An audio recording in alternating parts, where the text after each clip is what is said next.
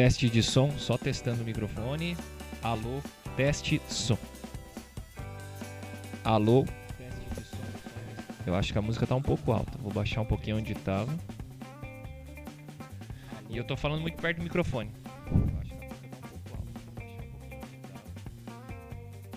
E já tô respirando no microfone também. Socorro.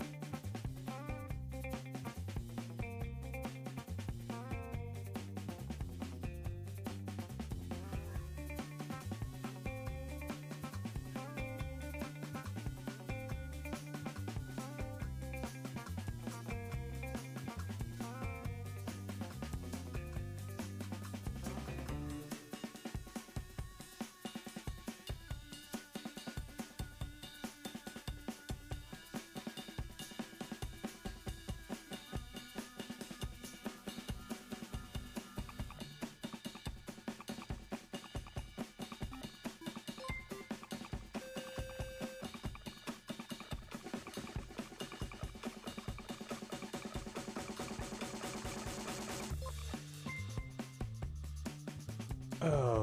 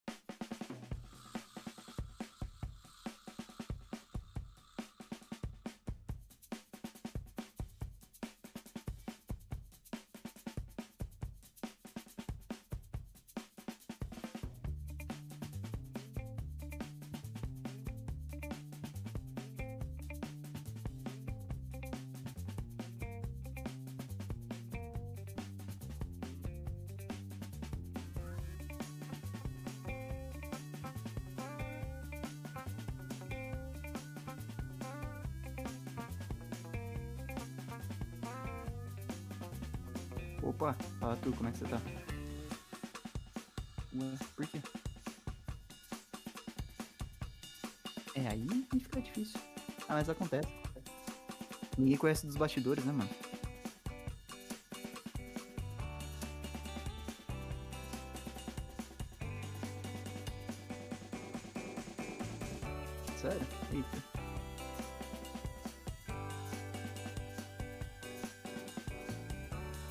Comecinho a gente dá. A gente dá aquela moral, né, mano? A galerinha tá apoiando, graças a Deus, o tampo vai crescendo. Primeira vez, mano.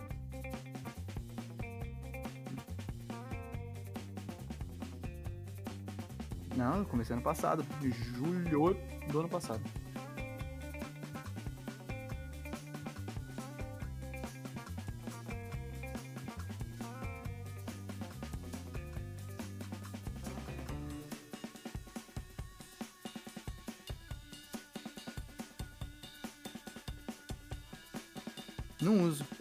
Eu vi o Felton conversando sobre, mas eu não uso. Meio caminhando ainda, né?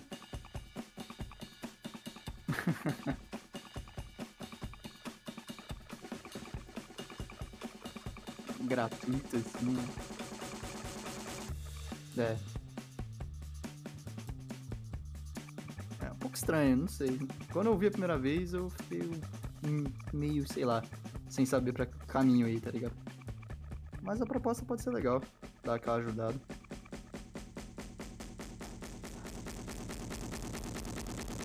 Se você quiser, falo mais perto do microfone.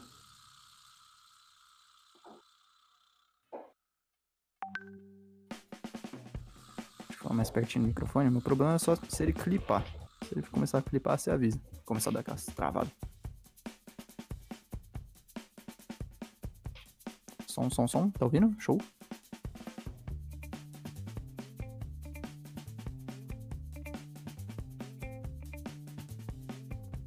Aí sim. De soltar os dedos.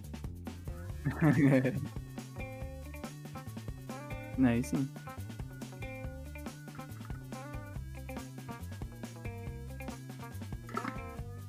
Ele vai curtir, mano. Só nos domingos que ele faz live, né? Aí dele tem que.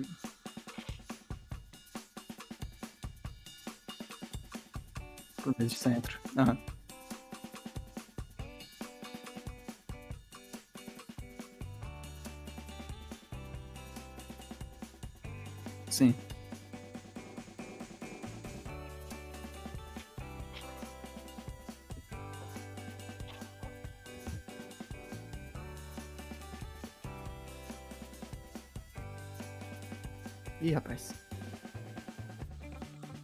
Ih,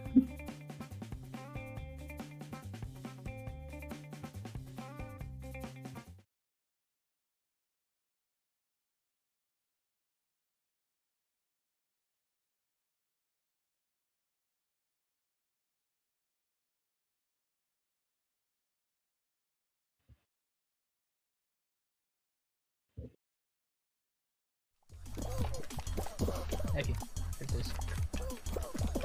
Não, não, não, não, não, porra, não. Ah, foda-se. Meu Deus, não.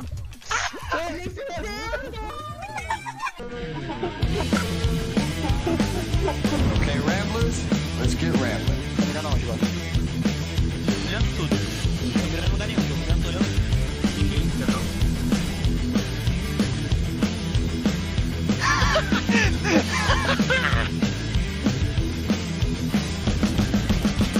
Peguei o slash, só já calma.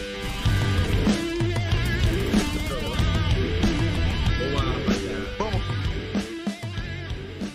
Pera aí, guys, deixa eu só morrer aqui, que eu acho que é algo que não vai demorar muito. Pera aí, gacho, eu só morrer aqui, que eu acho que é algo que não vai demorar muito.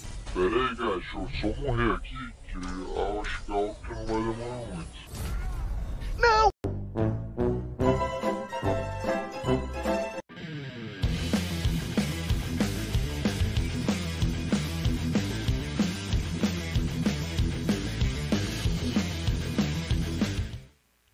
Eu acho que eu cortei o vídeo antes. Muito legal. Muito boa tarde, muito boa noite todo mundo. Eu ainda não liberei a câmera do convidado, mas eu acho que o microfone já estava aberto. Eu estou Ih, aqui com a camiseta com o Maior do Sul. Eu não sei se o Casey vai estar por aí porque eu queria dar uma provocadinha nele. é, Fox, Lu Freitas, o pessoal que veio da- da- do canal do Rick Sintra aí. Sejam todos bem-vindos. Este é o episódio 2. Eu inventei aqui esse, essa super overlay, né? Tô precisando de um de um designer aí, quem estiver disponível. Quando eu ficar rico, obviamente, eu vou renumerá-lo.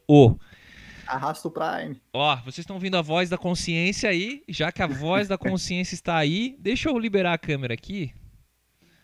Aí, ó, aí, ó, nosso, a nossa macheza que já está aqui. O nosso querido Rick Sintra. Seja muito bem-vindo. Se apresente pra nós aí, queridão. Rick, deixa, eu- deixa eu Salve, soltar. salve. Deixa eu soltar o áudio aqui, mano, senão. Vai lá. Fiz igual o Faustão, apresentei e cortei, né? salve, salve. Quem tá chegando aí também, quem é do canal do Daza. A galera que tá na The Live provavelmente não me conhece também. Sou Rick Sintra, sou streamer de jogos variados, então, como vocês viram no vídeo, eu jogo jogos multiplayer, jogo jogos de campanha, eu falo em todos, porque essa é a premissa do canal. E a gente faz live aqui na Twitch já faz um tempinho aí, sofredor, igual muita, muitas pessoas aí. Mas tamo aí, é uma honra receber o convite do Daza. Pra quem não Nossa. conhece aí, eu já conheço o Daza já faz. O Daza me conheceu no primeiro mês de Twitch, acho. Praticamente, primeiro ou segundo mês de Twitch. Cara, eu viajei muito tempo no teu canal, mano. Acho que. acho que a gente chegou. Eu cheguei a conectar contigo, acho que antes do, do Rod, do Gamer 30, que foi aquela galera nova ali que me deu aquele ar de evoluir mais, né? É, a primeira vez que você chegou lá, o, o teu follow foi numa live do Kingdom Hearts 3, que foi o primeiro jogo que eu vi. Foi, A verdade. gente pode chegar nesse detalhe depois. Mas foi numa live do, do Kingdom Hearts. Eu lembro que você falou que tava passando por, um- por uns bocados com relação ao teu canal, criação de Uhum. conteúdo. Uhum. É, retrô, que- né? Na época que era focado em retrô, muita dificuldades É. mente, mente fechada. Deixa eu dar só um salvezão aqui pro Will BH, o Fábio que chegou também, que deve ser seguidores do teu canal. Gi, Sim, Gi sim. Valério, seja bem-vindo. Do Zubaran também. Caduado, seja bem-vindo, meu querido. Pessoal que vem chegando aí. Este é o De Frente com Dados, episódio 2. Dia 28 de novembro nós já temos aí um novo convidado. E este que vos fala aqui embaixo de mim é o senhor Rick Sintra. Aliás, quem quiser seguir o canal na The Live do Rick Sintra, deixa eu ver aqui como é que tá o. O do Rick aqui. Como é que eu botei Rick? Deixa eu ver. É, twitch.tv barra. Ó, apareceu. barra Rick Sim. Ó, lá na The Live também, quem escrever Rick aí aparece o canal. Fábio, obrigado pelo seu follow, meu mano. Então, pessoal, deixa eu explicar mais ou menos como é que vai ser o programa. O, o esboço do programa é apresentado para os convidados, porém, a gente não fala o que, que vai ter. A gente fala mais ou menos, mas eles não têm noção 100%. O Rick já tá ligado, porque acompanha, acompanha o Mesa de Centro, que era um programa meio talk show, meio podcast. A gente vai ter quatro blocos. Um dos blocos foi mudado, né, Rick? A gente optou até para ter mais interação do chat. E a gente, com o Felton, a gente fez é, o top games, né? E eu, Sim. rapaz, eu achava que tu não conhecia muito jogador velho, fiquei até com medo. Tem um pessoal, tem um, tem um pessoal que gosta de futebol aí no chat. Galera, obrigado pelo follow aí. Tem gente deixando follow. Deixa eu ver aqui se eu não deixei nada passar. Lembrando que tem um bloco específico das perguntas de vocês. Vocês, até quem é seguidor aí do do Rick, vai poder fazer perguntas cabeludas aí. Então assim, já vão armando as perguntas. Quanto mais perguntas vocês conseguirem bolar aí, gostei do manto. Ah, o, o Zubar é clubista, não vale. Ah. Sai daqui. Já dei o show follow. Só falta pintar o cabelinho, né? É, de- deixa eu contar essa história aqui, Rick. Não sei se você sabe da história dessa camiseta. Essa Não, aqui não foi, foi quando o Grêmio, se o Grêmio ganhasse a Libertadores, o Lúcio falou que ia me dar a camisa do Grêmio. E eu não sou mais Sério? clubista, né, cara? Eu sempre fui muito vascaíno, muito vascaíno foi bom, né? É, Eu sou vascaíno desde pequeno, meu pai me criou, aí acompanhei Edmundo, Romário, aquela Sim. geração vascaína que dava gosto de ver. Até Boa, 2011 era boa. massa de ver o Vasco. Depois que nem, nem pela questão do rebaixamento, mas questão depois que tu começa a entender sobre futebol, vai ficando uma coisa meio é, fica meio. Aí o Grêmio foi campeão, ele me deu um presentaço assim, cara. Eu disse, mano. E eu, e detalhe, eu era eu simpatizava mais com o Inter, aí passei a simpatizar mais com o Grêmio, entre aspas, por causa Sim. do presente. E aqui em Criciúma mesmo tem muito mais gremista do que Colorado. É, Daí eu acabei ganhando esse presentaço aqui. Mandem as camisas do seu clube. Eu só não aceito camisa do Flamengo e do Corinthians. O resto. tipo, já separou os aí, já te- corintianos. aí já temos um problema. Aí já temos um problema. Tu é corintiano? Sou, sou Ih. corintiano. Ó, não Aí botei, temos um grande problema. não botei nenhum jogador brasileiro aqui, mano. Mano, então vamos fazer o seguinte: vamos começar o bloco 1. Vamos começar, Rick? Bora, bora. Bora lá? Pessoal, Bora lá. eu ia fazer top 10 e vai ter polêmicas, né? Como rapaz. sempre. Já me chamam Não pode de. pol- escapar. É. Eu, cara, que lista difícil de fazer. Rick, como é que vai funcionar? Eu vou colocar no meu top 7 Aham. e você quiser abrir um bloquinho de notas aí também, Vou- colocar vou o teu top aqui. 7 aí com a gente. Basicamente, caraca, mano, tô com 20 pessoas aqui na, na Twitch. É, basicamente a gente vai fazer. Deixa eu só mudar uma tela aqui.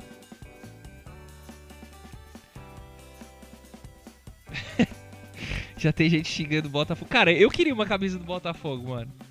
Ô, a camiseta preta do Botafogo é bonito, É viu? massa Só pra demais, falar. mano. Aquele estrelão lá, o, o Starroad que vacila ali falando, lixou fogo. Manda pra mim, mano.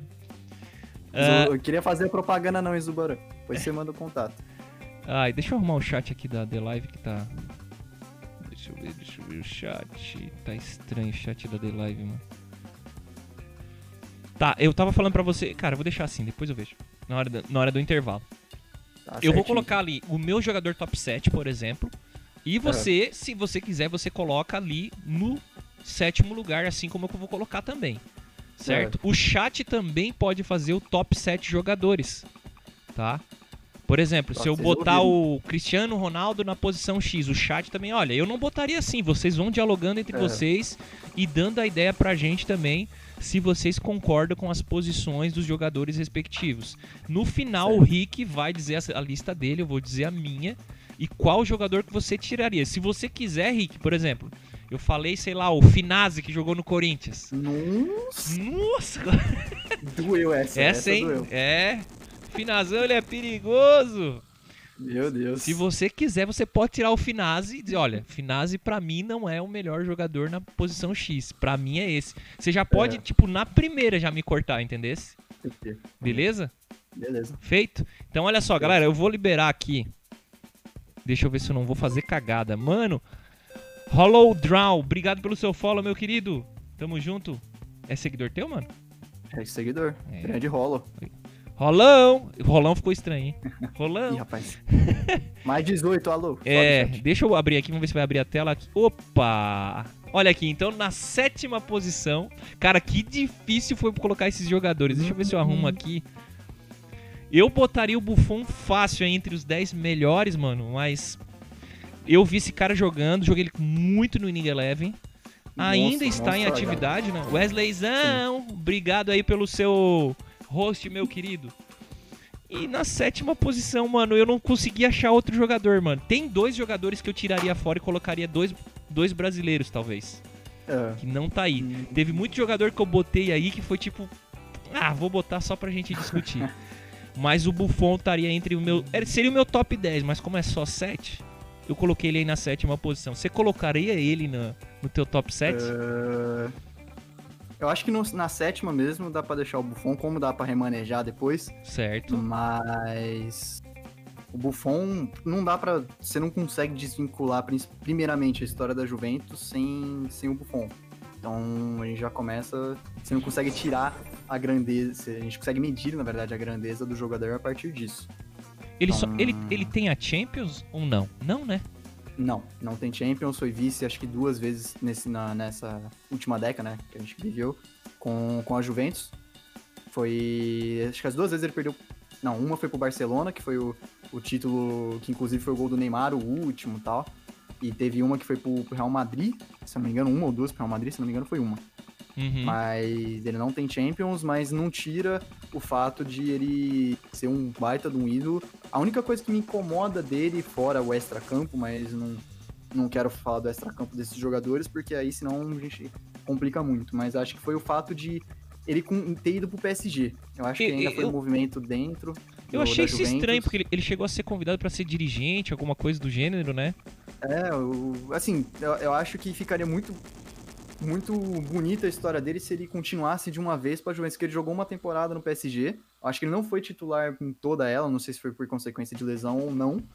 Uhum. Mas. Daí depois de uma temporada ele voltou pra Juventus. Tipo. É, Mesmo ele não, Não. sendo titular atualmente. e então- voltou e voltou jogando, né? Ele tá, ele tá como É, ele titular. voltou jogando. Ah, eu sei que ele reveza bastante com o outro Sim. lá, o, o Cesny. Aham. Mas mesmo assim, ainda continua sendo um baita no goleiro, então eu acho que sim, eu deixaria ele no top 7, qualquer coisa a gente remaneja. Eu tô vendo que eu vou ter que montar um- uns 11 melhores aí, não vai ter como. Nós vamos ter que Eu fazer um top isso. 30, tá? Porque não vai caber. 7 é muito apertado, mano. Galera concorda que o Buffon estaria na sétima posição aí, chat? Vamos ver se o chat responde aí, que a galera tá frenética lá. ó. Já, já, virou, já virou discussão. né? É, não. Né. Cara, tem dois jogadores pra mim que não encaixaria, mano. Eu trocaria. Sabe aquela coisa do gosto pessoal, mas tu coloca pelo Sei. fato de ser. Olha lá, Cássio. Cássio maior que Buffon, eu não vou falar que eu não concordo. Mentira.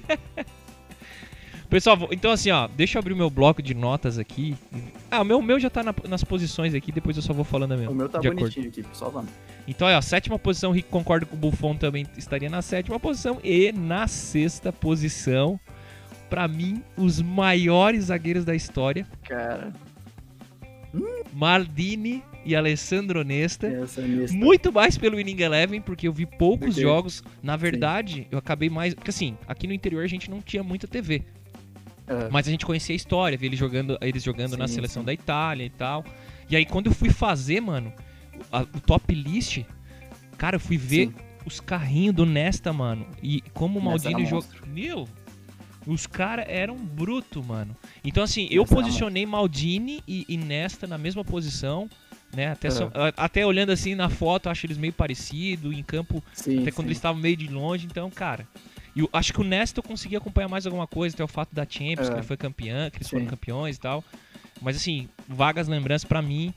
É, Nesta e Maldini, fácil, sexta posição, brigando ali com o Buffon, porque eu não sei qual dos dois é mais importante, mano. Não sei, não tenho É. maturidade pra responder. Não estou pronto para essa conversa. Eu acho que o. Bom, se for é, linkar os dois, colocar os dois, por mais que eles foram uma, uma dupla de zaga, mas se você for deixar eles como uma única posição, beleza. Mas eu acho que ainda assim, se for pra escolher entre um dos dois, eu vou de Maldini. Acho o Maldini Entendi. o poder. tu- Claro que o Nessa também tem poder de liderança, só que o que tinha a abraçadeira, que provavelmente dentro do vestiário exercia mais essa função, e eu acho que com uma, com uma certa maestria, era o, o próprio o próprio Maldini. Ó, Porque tá, além, além do. Além da, da precisão que ele tinha, você consegue também, no mesmo jeito que você viu os vídeos do Nesta, você consegue encontrar facilmente vídeos do Maldini também. É, ele é um zagueiro agressivo, mas além aquele zagueiro italiano raiz mesmo, que você, que você visualiza o futebol italiano. Como você vê o futebol, como a gente viu o futebol italiano? Eu lembro do meu pai falando isso. Copa de 2006, que a Itália inclusive foi campeã. Os caras só jogam batendo, os caras só jogam isso e tudo mais, e memorizou isso, mas isso é enraizado. uhum. Então eu acho que o Maldini ele personifica muito bem isso. Então, talvez, eu não sei quem vem aí, eu coloco o Maldini na quinta posição. Ó, Eu acho ele muito bom. Acho muito, muito, muito bom, monstruoso. beleza. Então, Maldini, eu coloquei o Nesta, os dois juntos, por, né, até por falta de informação. Sim. Lembrando que eu não faço um estudo profundo, eu, eu faço um programa muito mais embasado no streamer. Tanto é que você teve bem mais propriedade pra falar do que Sim. eu, muito bacana aí. Então, Maldini indo pra quinta posição aí do nosso querido. É, essa Star vai me matar, a próxima posição. Por ver muita propaganda na televisão e ter pesquisado um pouco sobre o jogador, ele não foi, eu acho, um jogador internacional, mas eu É. gosto muito mais do futebol dele, do assim, das imagens em preto e branco que a gente tem acesso. Sim. Eu É. me sinto muito, acho muito mais gostoso de ver. Cara, eu Sim. não tenho Ronaldinho nessa minha lista, cara. Eu tô de cara, já vou ter que dar um spoiler. E- Não tenho Ronaldinho, mano. Já, já temos um debate. Não coube, mas um eu trocaria. Eu vou falar depois por onde que eu trocaria o Ronaldinho. Pra mim, o Ronaldinho é melhor que X, porque eu vi ele jogar mais de perto. Mas vamos Sim. aqui pra quinta posição. Aqui o meu nosso querido perna torta, Garrincha, do Ah, lixo fogo, como diria o, o, o, o Cine Estrela ali. Me lembro de, de jogar muito no, no- com ele no International Superstar Soccer, porque tinha Sim. o Super Brasil, aí tinha o Garrincha. Tinha, tinha. Eu, assim, Até o- particularmente, pés também tem. gosto mais das jogadas do Garrincha em relação ao Pelé. Não te- eu não tenho simpatia Sim. pelo Pelé, inclusive, reconheço a grandeza do Pelé. Mas eu, nesse caso aqui, eu fui mais por simpatia mesmo com o jogador, com o Garrincha, apesar de ele gostar de um mezinho, que eu sei que a vida É. dele não foi fácil. Sim. O, E o Garrincha estaria na minha quinta posição, hein? O Garrincha começa também, já que a gente tá falando de história do clube, inclusive o Maldini também pertence muito forte à história do, do próprio Milan. O, o Garrincha, né, ele é- ah, não dá pra você desvincular o Garrincha, porque é o maior ídolo da história do Botafogo. Eu não sou botafoguense, mas o meu ponto de vista, o Garrincha, que já é um ídolo nas- do futebol nacional, não falo ídolo nacional, mas do futebol nacional, o Garrincha, né, do Botafogo, gigante, gigante, estrela solitária. Então, é um grande jogador, acho que ele personificou muito pelo que eu já ouvi falar. Não lembro tanto de ter visto, jogar, visto, visto jogadas do Garrincha, mas ele- eu vi muita gente falando que ele que personificou muito jogadas individuais no futebol. Então, isso de acordo com documentos e imagens que você vê na Globo, Esporte Espetacular e tudo mais. Então, se for levar por esse lado, um driblador histórico, dadas as dificuldades que ele tinha, né? O Garrincha da perna torta, É, então, deixarei ele na, na quarta, já coloquei o Maldini na, na quinta. Hum, não sei, não sei. É, é que eu tô com medo. Você É. se não tem Ronaldinho Gaúcho, eu tô com medo de quem que vem depois. Eu vou colocar o Garrincha na sexta, já que o da sexta tá vaga. Vou deixar o Garrincha na sexta. é o cara, Garrincha também era monstruoso. Não é que assim, ó, eu sou entusiasta de futebol. Aí fica difícil, mano, porque assim, ó, pra, pra ser uma lista justa, talvez, se fosse fazer uma lista, teria que botar É. no mínimo 30 jogadores aí, no mínimo. Só pra Sim. gente começar. E seria um programa inteiro disso, né? É, é muito, cara, é muito jogador, Cara, é, é muita história, é tem- muita história. Ó, tem. pô, nem vou falar. Depois que a gente terminar a lista, a gente comenta jogadores. menções honrosas. Eu esqueci de fazer, a gente faz é, menções tem, tem honrosas. menções honrosas. Vamos pra- fazer menções honrosas aqui. Aí o chat também faz menções honrosas. O goleirão Cássio do Corinthians. Elton, Sim. que jogou pelo Vasco. Grande jogador. Grande. Então o Garrincha caberia nessa quinta posição. Tu jogaria ele pra sexta. Ou tu tiraria ele e colocaria outro. É que dá medo agora de tirar, mas eu vou deixar ele na sexta. Eu, vou, eu- já tenho uma estratégia traçada. Eu vou, É. vou, vou deixar ele na, na sexta por enquanto. Opa, Mesquizão, Felto, pessoal chegando aí na The Live também, sejam todos bem-vindos. Estou aqui com ele, o convidado da noite, o Rick Sintra. E em breve vamos apresentar o novo convidado, dia 28 de novembro, que estará aqui conosco. Nós estamos debatendo sobre a lista dos sete maiores jogadores do mundo, na nossa nada opinião e também na opinião do chat aí. Estejam à vontade de fazer suas listas. Vão preparando a lista aí, os sete top players jogadores que vocês acham se você jogou no Wing Eleven, se você jogou no International, se você acompanhou, se você não acompanhou, se você não entende nada, ouviu teu pai falar e quer fazer uma lista, coloca no chat aí pra gente ir falando sobre. Na nossa quinta posição aqui o meu tal Garrincha, o Rick apertou, já tá correndo, porque ele não sabe a próxima. Ah, tá foda. Tá. Agora vai, agora vai começar uma lista meio assim, ó, tipo, é, eu vou botar, mas eu não queria botar. Vixe. Que Vixe tem um, Maria. tem um gosto pessoal. Pra mim, deixa eu falar, o melhor jogador não tá aqui, tá? Mas que Tá. eu vi jogar, que eu vi na frente do campo, que eu cheguei a chorar quando ele driblou, até a gente fez um react um dia, só um É. parênteses aqui. Cara, foi o Edmundo, cara. Ver o Edmundo Grande, jogar pra mim, porque ele era vascaíno, então tinha todo um lance. Era uma questão do amor. Eu sei que ele não é, mas pra mim o Edmundo Eu foi. gosto do amor à camisa, né? É, o não foi, é. de berço, mas ele se identifica. O lance do meu pai, clubismo, eu gosto dele muito Sim, como comentarista, ele chora pelo Vasco, o Vasco deve a alma para ele, então tem todo um lance Sim. envolvido ali. E a quarta posição. Só vou trocar aqui, ó. Vou, vou esperar ele, vou esperar. Tá vendo aí, Rick? Tô. Ih, Ih. robôzão. Hum, Robôzão. Aí que entra um, entra um debate. Ó, Mas acho que eu, que eu concordo. Mas eu, eu- eu já sei qual que vai ser outro jogador que vai aparecer. é, Então, eu, eu- já sei Já que tá a gente me vai lendo entrar já, nessa já discussão. já tá me lendo no caso. Não, eu já sei, eu sei que a gente vai entrar nessa discussão, eu sei. Mas tá. É... Ó, imaginando os jogadores que são possíveis de vir e que a gente vai ter que entrar nessa discussão. ah, Caraca, né? Eu... Cara, CR7 dá pra dizer que é o melhor do mundo, cara. Tipo assim, de todos os jogadores, dá facilmente. Não, não concordo, mas eu con... assim, no meu ponto de vista, eu não concordo que ele possa ser o maior de, de todos ou Aham. tudo, tudo mais. Está entre. Mas, dá mas em estatística você consegue falar, ah, tem o Messi. Aí a gente entra em outro debate, quem que é maior, Messi ou Cristiano Ronaldo? Pra mim é o Messi. Mas aí é outro debate que eu não acho que está tão longe. Não sei.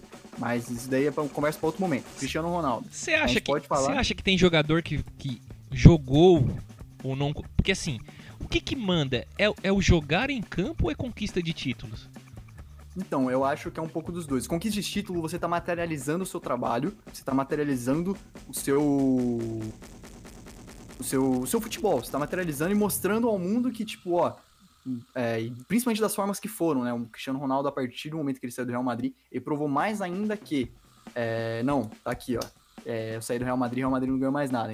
E ele Uhum. foi protagonista das, das, três, das três Champions seguidas, fora a quarta, que foi em 2013, se eu não me engano, em cima do Atlético de Madrid.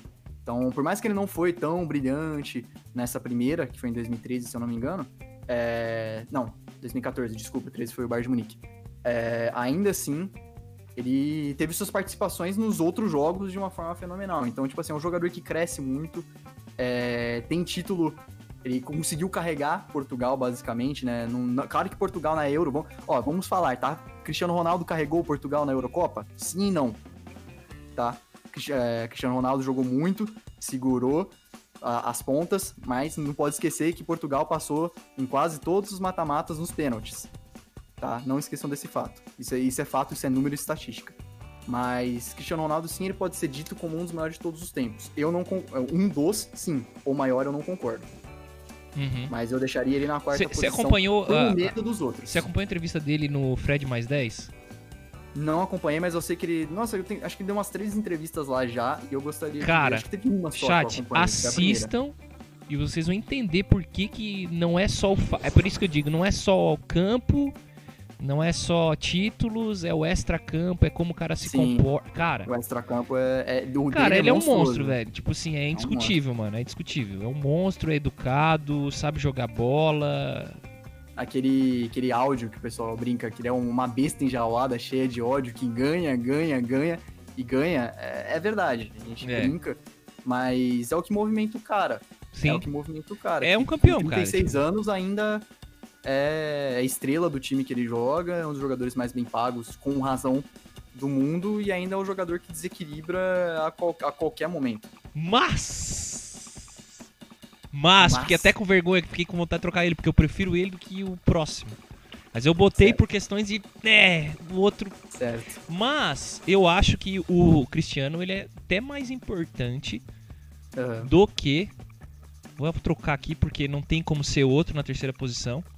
Porque as duas primeiras posições são opiniões pessoais, não são o fato de, ah, Sabia, é os melhores, né? Sabia. Eu sabia Cara. que não, se não ia ser agora, ia ser depois. É, difícil colocar o Messi pra mim nessa posição, porque eu fiquei na dúvida de saber quem era o melhor. Daí, agora conversando contigo, que veio o insight. Cara, parece que o. Cristiano Ronaldo é até mais importante na seleção que o próprio Messi, que, meu, todo Sim, mundo critica, Sim, afrocha, perderam a Copa do Mundo lá pra Alemanha, enfim. sim, sim. Então, Graças a Deus. eu até trocaria essa posição aqui. É, Hum, botaria os. Hum, difícil, né? aí é foda. Eu, É. eu colocaria, eu acho que eu colocaria até o Messi em, em segundo. Mas aí é opinião própria. Por quê? É, o que a aí, de novo, a gente entra na discussão de que, ah, o Cristiano Ronaldo ele é fruto do trabalho. Sim, ele é fruto do trabalho. Qualquer um dos dois é. né? Só o Cristiano Ronaldo de uma forma absurda. Né? O Cristiano Ronaldo ele tem, sei lá, menos de 20% de gordura corporal no corpo. O cara tem 36 anos e ainda ele é muito mais monstro que a maioria dos jogadores do mercado do futebol. Uhum. Mas o que me aparenta. Eu assisti um jogo do Messi, é, eu fui na, na semifinal da Copa do Mundo, da Alemanha, desculpa, é Holanda e Argentina, na Arena Corinthians. Ah, tu foi? E. Nossa, mano, é, foi incrível, assim, a, a, a experiência da Copa do Mundo. Só, só entrando nesse ponto rapidinho, a gente já Uhum. volta. Conta, conta, vale a pena, pô. É, É a experiência do- da Copa do Mundo é muito, muito, muito boa. Porque, tirando a parte da bebida, que já tá me- metade do estádio tá muito louco, porque a bebida é autorizada nas Copas do Mundo. Cara, a- eu tenho fotos aqui. é- é- mano, é muito. É muito engraçado, porque, tipo, a galera ela abraça, tipo, é o evento em Uhum. todo. É- espetáculo, né? Aquilo que É um espetáculo. Eu tenho uma camiseta da Holanda, aquela camiseta da Holanda que te mostrei mais cedo. Deixa eu Uhum. até pegar aqui. é o mostra meu cenário, basicamente. Quem não sabe, eu tenho uma, tenho uma camiseta da Holanda da seleção de 2006. Essa daqui. eu fui com essa camiseta pra lá. Eu sou, eu sou- É que na câmera eu acho que não aparece muito por causa dos filtros. Foi naquela Copa que tem o, o famoso meme do, do Robin, não? Não, não, não. O meme, Foi o meme 2010? do Robin- É, eu acho que o meme do Robin é do. Ó, o Bruno Acho que Alves, 2010. Bruno Alves tá dizendo que tem uma igualzinha. Pessoal, lembrando que o chat aí vai ter as perguntas, não vazem. Principalmente os Então- seguidores do Rick aí. É, é muito louco você imaginar que tudo, tudo é possível numa Copa do Mundo em questão de alegria. É muito bacana. Eu falo isso porque também meu o meu irmão ele foi junto com meu pai pro, acho que é Bel- Bélgica e Coreia. E você fala, nossa, que jogo mal menos. E foi um jogo mais ou menos, mas a atmosfera é muito gostosa. E o ponto que eu quero chegar é desse jogo, que depois a gente pode comentar até nesse bate-papo mais pra frente, mas pra gente não se alongar muito no top, é você vê o Messi atuando com uma naturalidade que é de. Cara, você.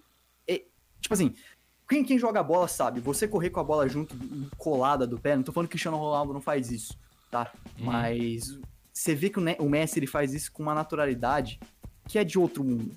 Ele, ele, ele enxerga o que vai acontecer em muitos passos à frente. Tem uma entrevista do Guardiola, é, eu não sei se é no programa da Amazon que tem disponível ou não, mas que ele fala é, duas coisas. O Messi, é, quem não sabe, o Messi é autista e ele fala, o Messi ele tem que receber essa, ele tem que receber a bola até um minuto e meio. É, se ele não receber a bola de um minuto e meio em diante, ele desconecta do jogo. Mas se, ele recebe, mas se ele recebe essa bola dentro desse período, por mais que ele faça o jogo rodar, você consegue. vo- Você percebe que ele anda em campo, o Messi ele é meio sumidinho quando ele não tem a bola, né? Você vê que a movimentação dele, se ele não faz o facão, ele é uma movimentação meio parada e tal, mas por quê? Ele já analisa tudo, ele já vê a jogada. Se ele vê que o cara tá na ponta esquerda lá com a bola, ele começa a vir um pouquinho mais pro centro, Uhum. ele já começa a planejar a jogada do jeito que ele quer, do jeito que ele espera receber a bola. E a qualidade dele é absurda. É absurda. Ô, Rick, não- seria, seria aquele lance. Seria aquele lance. é, eu fiz um, um curso em Curitiba que o meu treinador ele falava que existem dois tipos de, ser hum- de seres humanos, né? Dois tipos de ser Sim. humano, na verdade. O Sim. esforçado e o que já nasce. Sim.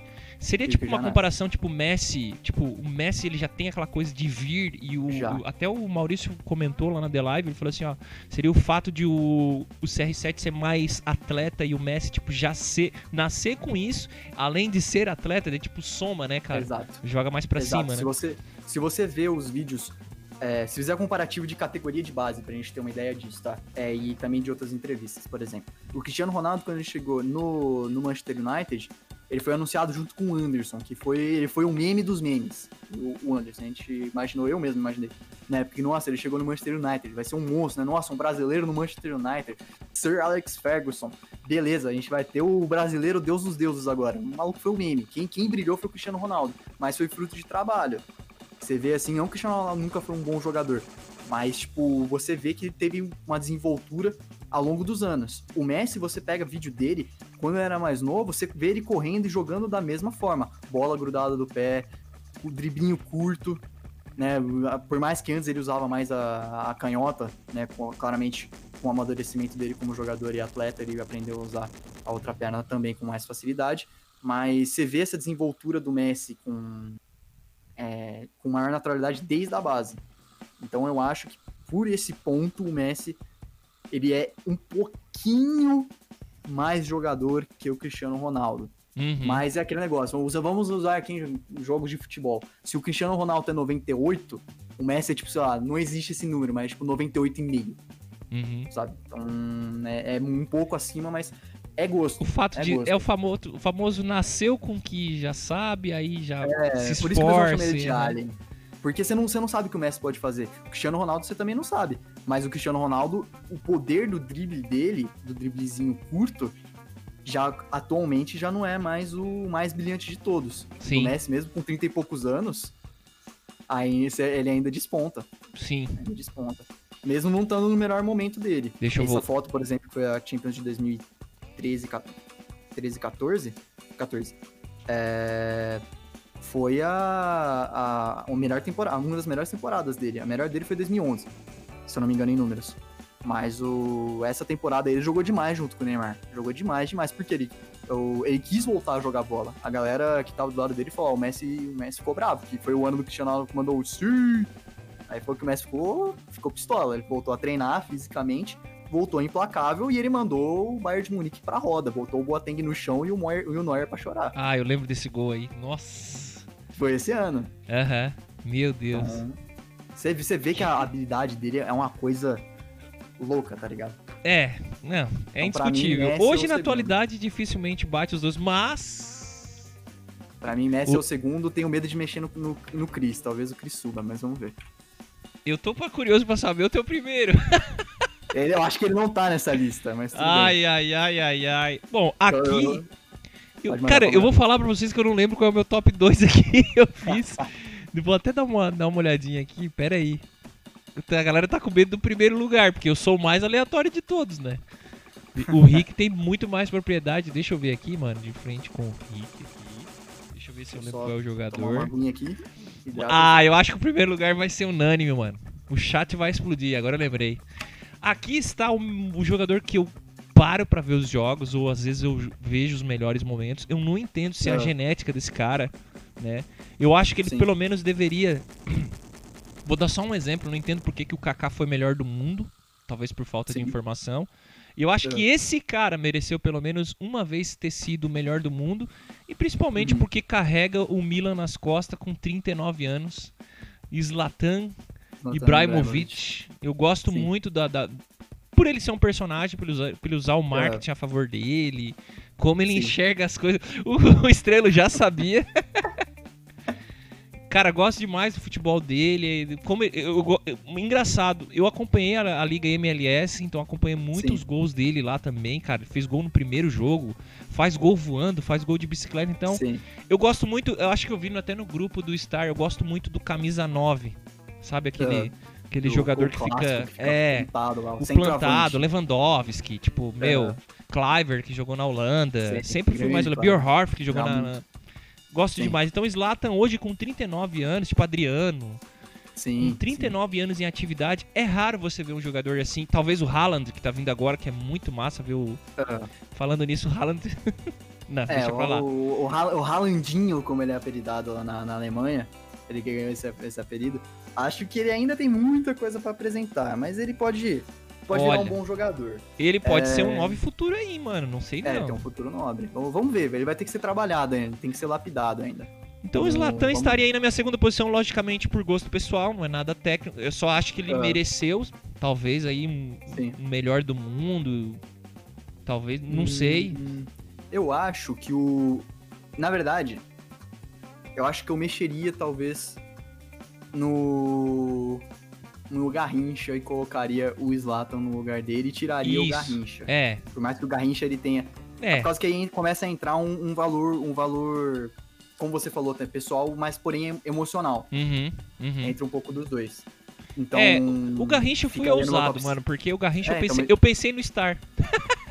eu botei, vou botar o Garrincha, eu me lembro dos dribles deles, eu me lembro do. Até porque tinha um bloco que você ia jogar o International, né? Eu até Sim. ia pedir pra você jogar com o Super Brasil, que tinha um Garrincha Sim, e tal. tem o sobre- sim. Que é o Ronaldinho Soccer, na verdade, tem esse jogo. Mas É, o- esses jogadores também são importantes porque eu fiz muita Ma- Master League, então eu comprava esses jogadores. É, É, eu também. Tem, tem eu acho que eh, esses jogadores são os mais. Talvez a gente tenha maior contato, por um lado, É, né? Porque, é, que nem você falou, é o que, e da mesma forma que me fez conhecer esses jogadores e ir atrás de vídeos, porque eu era muito novo, não assistia tantos jogos. Por exemplo, o primeiro jogo, só pra vocês terem ideia, o primeiro jogo, acho que internacional que eu lembro de clube foi o da. Nossa, foi a Champions do Barcelona lá que teve gol do Belete, em cima uhum, do Arsenal, mas eu uhum. tava torcendo pro Arsenal. sim. Mas até aí a gente entra em outros detalhes. É, tá, por que o, o Ibra entra no meu top 6 lá pra baixo é, te- substituir o Garrincha? Porque eu acho que o, o Ibra, sim, ele é um personagem, sim, ele ganhou títulos, sim, ele é um monstro, sem dúvida alguma. É, o lado do personagem dele me, me incomoda um pouco, mas eu entendo, é o marketing dele, é o que faz o Ibra ser lembrado também. Uhum. Não, não à toa a galera brinca na internet, tem memes da internet, inclusive nas Copas do Mundo, do, do Ibra, Promove, ele né, jovem, falando que o, ah, o Zlatan não, Zlatan não faz teste pra clube, não sei o que, ele teve a oportunidade de ir pro Arsenal, e o Arsenal da época do Henry. Então não era, não era pouca, pouca desgraça, sabe? Tipo, o Arsenal naquela época tinha Bergkamp, tinha Henry, tinha... Nossa, tinha o, Rosic que tava surgindo, era bom jogador. Então, tipo assim, era um time muito bom, mas o Zlatan, por ser Zlatan, É. ele se manteve assim, mas nunca deixou de apresentar bom futebol, nunca deixou de, de ser um jogador in- incrível, assim, não à toa, e ganhou Puskas com aquele gol de bicicleta e tal. E eu acho que É. essa malemolência Aquele gol dele aquele que gol torna ele um pela jogador Suécia, tão né? especial. Foi pela Suécia que ele Exato. fez no Neuer, né?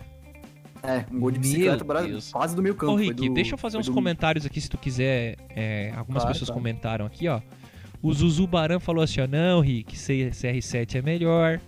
Aí teve um comentário do Lu Freitas aqui que o CR7 é diferenciado. O Estrelo confirmou que foi nos pênaltis, aquilo que você tá falando sobre o Cristiano, acredito ali, de Portugal, É, sim, da, levou da nos pênaltis. O Brunão falou que aqui o Messi na seleção, ele não vai nem ferrando, né? Falou aquele palavrão maravilhoso. Sim. O Messi carregou a Argentina em 2014, mas parou no ótimo time da Alemanha. Sim. O, o, o Star falou aqui também. Deixa eu ver aqui quem mais falou. O Star também falou que a Holanda foi a legítima campeã em 2010, mas o Robin não ajudou. Eu Robin botei não assim, Robin, Neymar, porque o Robin era um caicai também, né? Sim, sim. Ó, bem era um baita no Kaikai. Aí tinha aqui também o, o, o Bruno falou que o, o problema é que em 2010 a Holanda partiu pra botinada, infelizmente. Snyder É. jogou demais em 2010. Essa Copa eu também acompanhei. O Snyder carregou. O Snyder, pra você ter ideia de tanto que o Snyder carregou, ele carregou. Quer dizer, não solo, né? Sozinho, mas ele carregou a Inter de Milão pro título da, da Champions depois de 48 anos, se eu não tô errado. Uhum. É, então, cara, o maluco jogou muita bola. A time, o, a sele- o time não, a seleção do Holanda era incrível. Mas eu acho que o título da, da Espanha foi merecido pra materializar de novo, né? O título você materializa coisas, pra materializar o, o tic-tac e o que ele foi, inclusive, pro futebol. Não era nada revolucionário, porque teve a, a Holanda do Cruyff, mas a eficácia com que estava acontecendo, eu acho que foi uma materialização com Uhum. uma- merecida. Merecida. Ó, o Maurição falou aqui que os dois, no fundo, se ajudaram. Um foi empurrando o outro até os seus limites. Eu não lembro, Maurício, do que, que você tá falando. Aí aqui É já. o Messi Cristiano Ronaldo, os dois. Ó, mas ele é um exemplo com 39 anos, tá carregando o Milan realmente. Sim, o Dori Godu concordo, chegou aí também. concordo. Dori, seja bem-vindo, mano. Deixa eu ver, teve um comentário do Maurício aqui. O Felto falou que não conhece. É, Felto, então a gente tá no assunto de futebol. O Mask também chegou por aí, seja bem-vindo.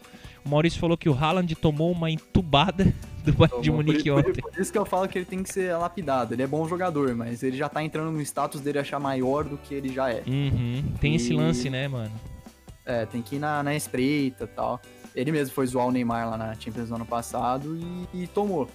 Neymar Sim. jogou muito aquele jogo, por exemplo. Então, Deb, bem-vinda! Ibrahimovic é um monstro, mas eu acho que o. Van- Ah, Deb é portuguesa. Deb que tá lá na The Live conversando com a gente. Seja bem-vinda, Deb. ah, legal. Massa, né? Sim. Ela vai se votar no CR7 muito. Pra nós, pra mim, cara, o primeiro lugar é. Meu, não tem como. Acho que vou até chorar se eu lembrar. É, o Ibrahimovic é um monstro, mas eu acho que o Van Basten foi mais. O que ferrou ele foram as contusões. Quem? Ó. Desculpa que eu não entendi. Van Basten. Van Basten? Ah, tá, Van Van Basten, monstro, monstro. Monstraço também, né? Ah, Maestro o Van absoluto. Basten ele jogava demais. Jogava demais, não tem nem o que falar. Vai nem ferrando, é. é Maquelele foi um dos melhores pra mim. Ó, a Deb falando que o Maquelele, Mas mano. ele era bom, era bom. É, o Maquelele francês? Putz, Eu acho que é o Maquelele francês. era, era, acho que é o Jogou- francês. que tem vários Maquelele perdidos, mas... É, mas eu ele acho que é o francês. original. É, eu acho que é o primeirão que ficou famoso aí. Cláudio Maquelele, excelente volante. volante, É isso aí esse mesmo. É. Bravo, Olha, bravo. Eu, eu, eu acho que eu trocaria, se fosse pra voltar aqui antes de a gente ir pro primeiro, fazer aquele mistério, É, eu acho que eu tiraria o Garrincha aqui e colocaria, muito provável, o Ronaldinho. Naldinho, eu coloquei o Slatan no lugar do Garrincha. Pra já Isso. deixar o primeiro e o ter- meu terceiro aqui. Eu acho que eu aberto. tiraria aqui e colocaria o Ronaldinho. Lembrando que a gente vai falar assim, o Nedved também. É, aí são as menções honrosas, né, cara? Tem muito É, o jogador. Nedved eu acho que entra como menção honrosa nesses É. aí. Acho que... Eu não, que é um fiz a lista. ruim, viu, guys? É, Não, eu foi não fiz a ruim. lista, vocês já vão preparando, a gente vai falar sobre o top 1 agora. É, E aí- façam a lista de vocês que eu quero ver depois, hein? É, e aqui são as menções honrosas que não estão no top 7, né? Ô, faltou esse jogador, faltou o Cássio, por exemplo, faltou o. Como é que é? O. Iago Pikachu, grande jogador do Vasco. Monstro. monstraço. e a gente tem aqui em primeiro lugar, eu vi ele jogar. Cara, eu acho que eu É. lembro de quase tudo dele jogando. Não consegui acompanhar muito ele na Europa, assim, na questão. Acho que Certo. do Real Madrid eu perdi um pouco. Não tinha televisão É. no acabo, não conseguia ver, né, é, mano? O que eu muito mais via. difícil o acesso. É, o que eu via era na televisão. Não Sim. se faz estádios com Copa do Mundo, Com né? Copa Melhor- do Mundo. Ronaldo, pra mim, o primeiro também. É, não tem, velho. Não tem. É no Inning Eleven, é no International Superstar É, não- Soccer. Quebra o joelho 70 vezes, volta jogando, feito um volta monstro. jogando 20 vezes mais. Não, o, o Dá, Ronaldo, mano, ele, tipo- ele provou que... de- desde a primeira lesão. Aí ele só foi provando mais ainda depois do tempo, que ele era muito diferenciado. Mas muito, cara, você rompe o ligamento, por exemplo, eu vou falar isso, é que meu pai não é atleta, mas, por exemplo, eu vi meu pai Uhum. romper o ligamento, ele tem problemas com o joelho até hoje, de dor tal e tudo mais. Você imagina um atleta que depende disso, e a- além do mais, mais, vamos ao português correto, né, Henrique? É, depois de- vocês podem procurar a entrevista do Ronaldo falando sobre a primeira lesão dele, que foi na Inter de Milão, do, do joelho que foi joelho direito, que ele rompeu o ligamento. É, mano, ele falou, cara, eu acho que ele falou bem assim. Acho que o meu foi um dos primeiros tratamentos a, tipo, a ferro e fogo com relação a essa lesão. E foi um período de muita dor, porque eu não sabia se levar, se eu ia conseguir voltar ou não, se o tratamento ia funcionar ou não, e se o tratamento de fato era efetivo, porque foi a base de teste. Uhum. Então ele falava que ele te fazia tratamentos, é, por exemplo, tem aqueles exercícios de academia que você pega aqueles elásticos e fica puxando. Ele falou que fazia isso com cordas que davam volta. E ele ficava fazendo isso de pra puxar o joelho, pra esticar a ligação com- pra você simular momentos de jogo, né? De você estirar o joelho ou não. Então, cara, é muito louco o quanto que você imagina que o Ronaldo deve ter sofrido pra voltar exatamente nessa imagem em 2002 e junto com o Rivaldo. Né? Claro que a seleção de 2002 era uma máquina. Uhum. Mas o, o Ronaldo jogou demais essa Copa, além de outros momentos da, da carreira. Sim. É, e tem sim. até o lado do Corinthians ali, mas eu tô ignorando esse lado, porque além. Não, eu ia falar sobre tá- isso. Não, não, não. Ah, pode falar. Eu nunca gostei do Corinthians. Não sei porquê, é um negócio que nasce. Normal, é não- normal. Mas tem É, muitos o- amigos o corintianos. Corinthians é, é O- normal. É, o Bruno é entendo, eu corintiano, você é, eu tenho grandes amigos, é, colegas de stream ou não. Mas, Sim. mano, eu acompanhei aquele paulista por causa do Ronaldo jogando aquele Ronaldo. gol de encobrida no Fábio Costa. Eu cheguei, Do Fábio tipo, que meu, como que um cara que, tipo, tá em final de carreira faz isso, mano? Tipo, ele, ele tava, tipo, gordinho Com e, a tipo. baita naturalidade, né? Ele, ele vai correndo e já sabe o que ele vai fazer. Ele tá e, correndo na mano, frente. é- Esse driblezinho de letra ele já dava na carreira, ele já gostava, já é um drible que ele manda. Cara, ele só puxou ele com a esquerda, que não é a perna boa. quem faz 28 gols no Campeonato Paulista hoje é lembrado no desde. Eu não lembro, cara. Tipo, tu não vê mais. Ah, além, o cara dele, fez. além dele ter ganho uma Copa do Brasil, hein? Ganhou uma Copa do Brasil. Cara, é tipo, muito bi- bizarrão. Tipo, final de carreira. O Roberto Carlos chegou a jogar, acho que 2011, né? Com ele, né? Quando eu vi. 2010. Ele- 10, é. ele- Eles jogaram no, no Centenário. Eu fui assistir o jogo deles, do- dos dois. É, absurdo. Foi Corinthians e. Tu chegou a ver o, o Ronaldo na tua frente? O Ronaldo e o, e o Roberto Carlos. Puxa Eu vi o- na, naquele time de 2010 do Corinthians. Uma, um baita mistão. Era, só, era, era metade dos idosos e metade dos novinhos. Tinha o Dentinho lá, 18 anos, e do outro lado Não tinha o Lulinha. Ronaldo, Roberto Carlos e Arley. Lulinha e Arley tinha, não? Boca. Lulinha Tinha tinha? só- Lulinha tinha, ô Lulinha, Boquita, só, só os dentes de leite lá. Só os dentes de leite. E- e- então, e- tipo, monstro. E foi pós essa era Ronaldo que vocês tiveram, né? Ah, que o Corinthians crescimento, contratou né, o melhor jogador que É. já passou pelo Corinthians, né? O Diego Souza, que estava no Vasco, mas era jogador do Corinthians. monstruoso. Entregou. Não, deu uma entregada. Porra, aquele É. dia foi. Eu, eu lembro que eu fiquei em choque aquele dia que. É, você não.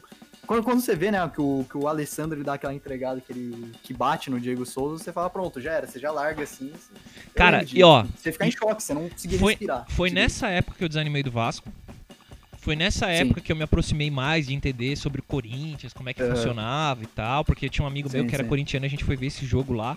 E cara, quando o Uhum. Diego Souza perdeu ali, disse, mano, o Vasco nunca mais vai ser o mesmo. Esse era a melhor equipe que tinha na época, e tipo, daí eles já Sim. foram rebaixados em seguida. É, quebrou logo em seguida. matou Vasco, o time verdade. todo do Vasco, enfim. Mas, cara, é, é engraçado que não tem Pelé nessa lista, né? É, não tem. Essa lista não tem Pelé. Essa lista Mas, não tem Pelé. Mas tem, tem, um, tem um lado sentimental por trás ainda também. É, né? eu acho que não tem o Pelé, cara. Não sei, por, talvez por. Eu acho que o Ronaldo ele tem importância. Maurício, obrigado pelo follow, mano.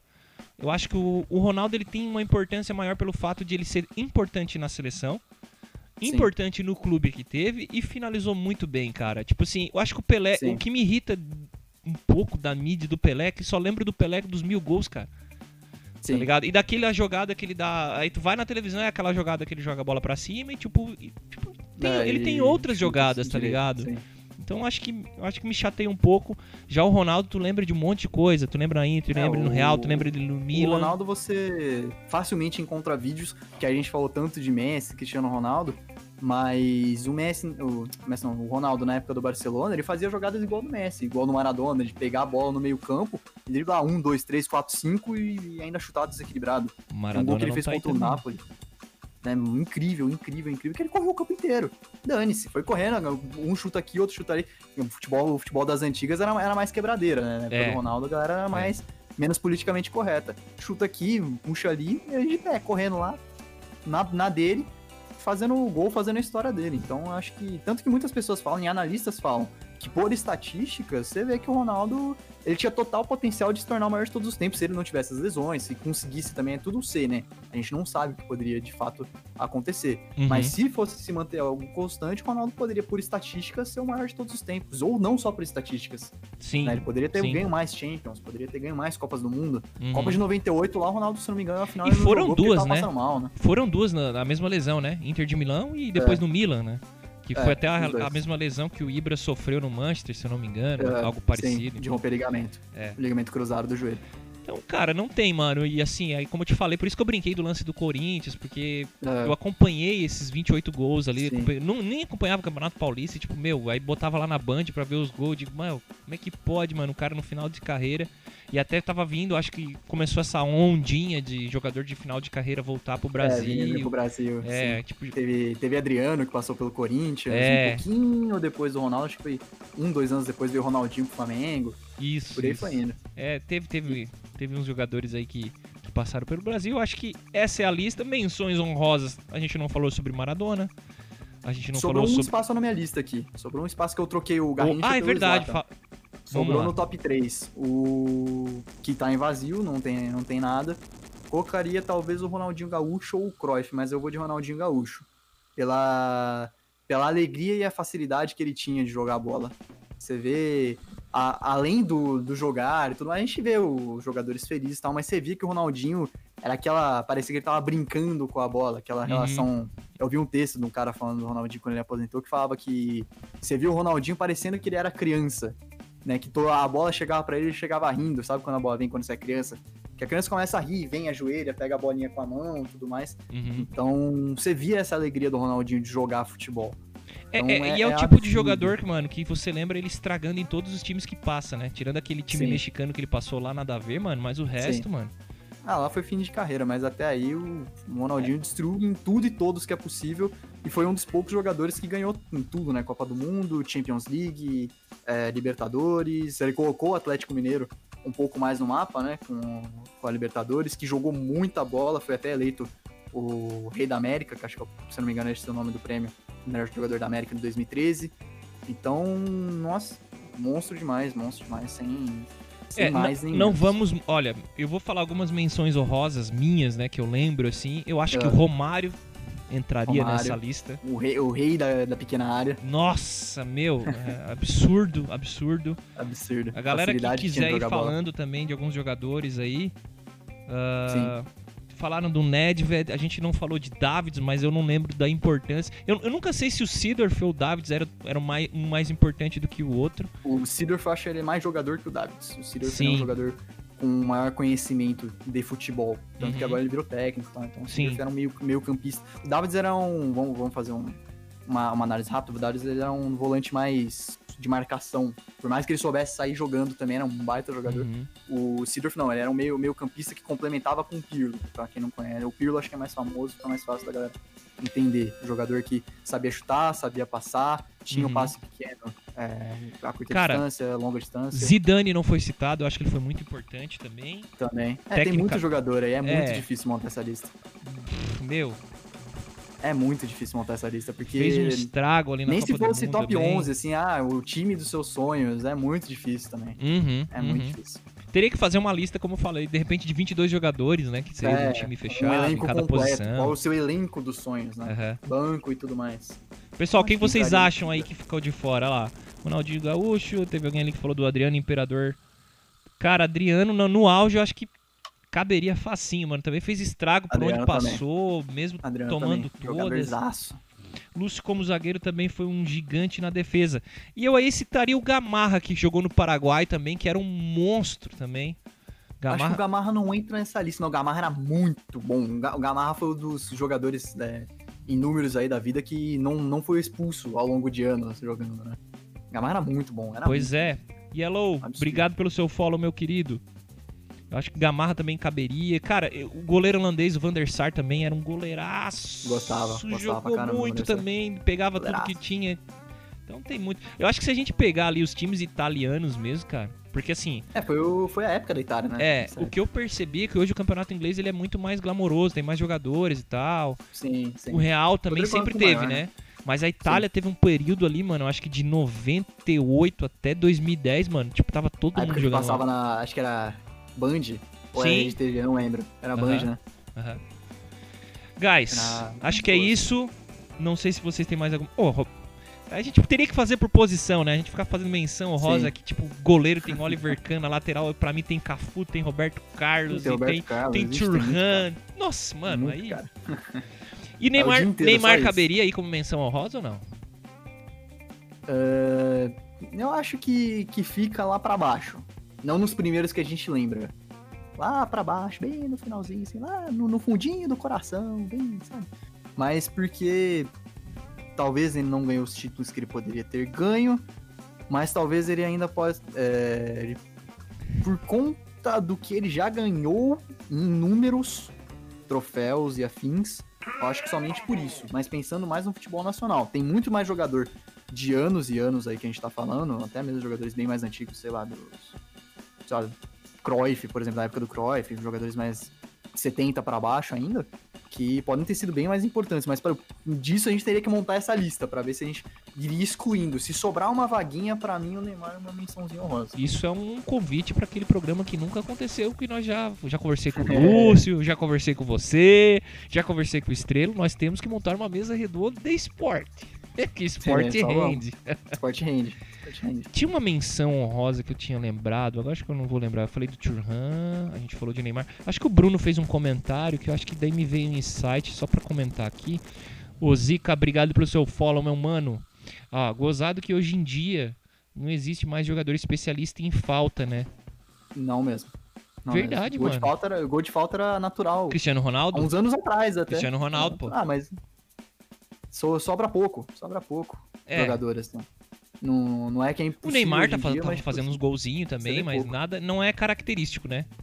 É, Eu, não- eu tava querendo Assim, lembrar é de um... uma arma muito forte dos jogadores, mas não é, por exemplo, jogadores que você tem quase certeza que podem ser gol de falta. Por exemplo, na época a gente tinha no Brasil, vai, o Uhum. Ronaldinho Gaúcho, o Roberto Carlos, Adriano, o Juninho, Juninho Pernambucano. Geninho o Pernambucano. Adriano. Nossa! Estaria na minha menção Monte. rosa por ser vascaíno também, então. Que ele fez no assim, Lyon gente- também, A gente absurdo. tinha mais facilidade, né, Uhum. pra encontrar. Hoje em dia você não tem tanto, assim, nossa, que jogador do futebol mundial atual. Vai, Messi, Cristiano Ronaldo, Neymar lá e cá faz os golzinhos de falta. Quem mais? Tinha um tal do lá, o que jogou no Borussia Dortmund. Nós devia ah, não, sabe, do- sabe por que nós temos que fazer o pro- nós temos que fazer o programa? Sabe? Nós temos que fazer o programa porque tem os sete listas dos jogadores que são promessas, mas nunca saíram do lugar. Nunca Aí nós ia falar de vários. pato. Tem vários, tem vários. Nós Lulinha, falar alô, de você tá ganso. essa live aí, você é um deles. É isso, Rick. Vamos passar pro próximo É bloco? Só vamos. Galera, muito obrigado pela presença aí. A gente chegou a, a- Deixa eu ver aqui na Restream como é que tá. A gente tá aí em torno de 25, 22 pessoas. E depois, no, quando a gente partir do bloco 2 pro 3, a gente anuncia o episódio 3 aí. Beleza? Ah, vão preparando as perguntinhas. Obrigado pela interação. E deixa eu colocar aqui o intervalo comercial. Ah, tá, tá nice. Tá delicinha. Tá nice. Ah, futebol é gostoso de falar. Ah, beleza. ah, Havaianas. As legítimas. Não recu é, recuse imitações. Casas Bahia. Dedicação total a você.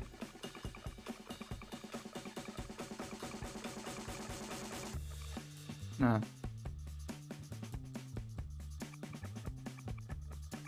Certo. Uhum. Deu uma hora. Uma hora foi- foi bom. Aham, beleza.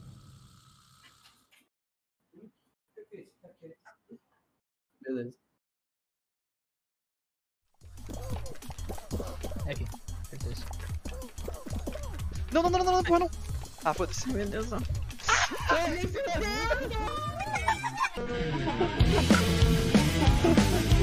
Okay, Ramblers, let's get rambling. Tá mirando aonde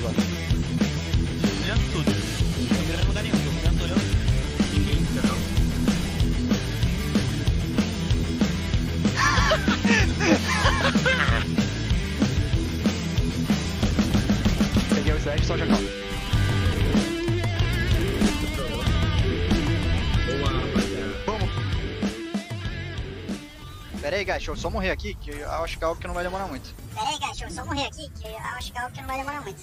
Pera aí, gacho, eu só morrer aqui, que eu acho que é algo que não vai demorar muito.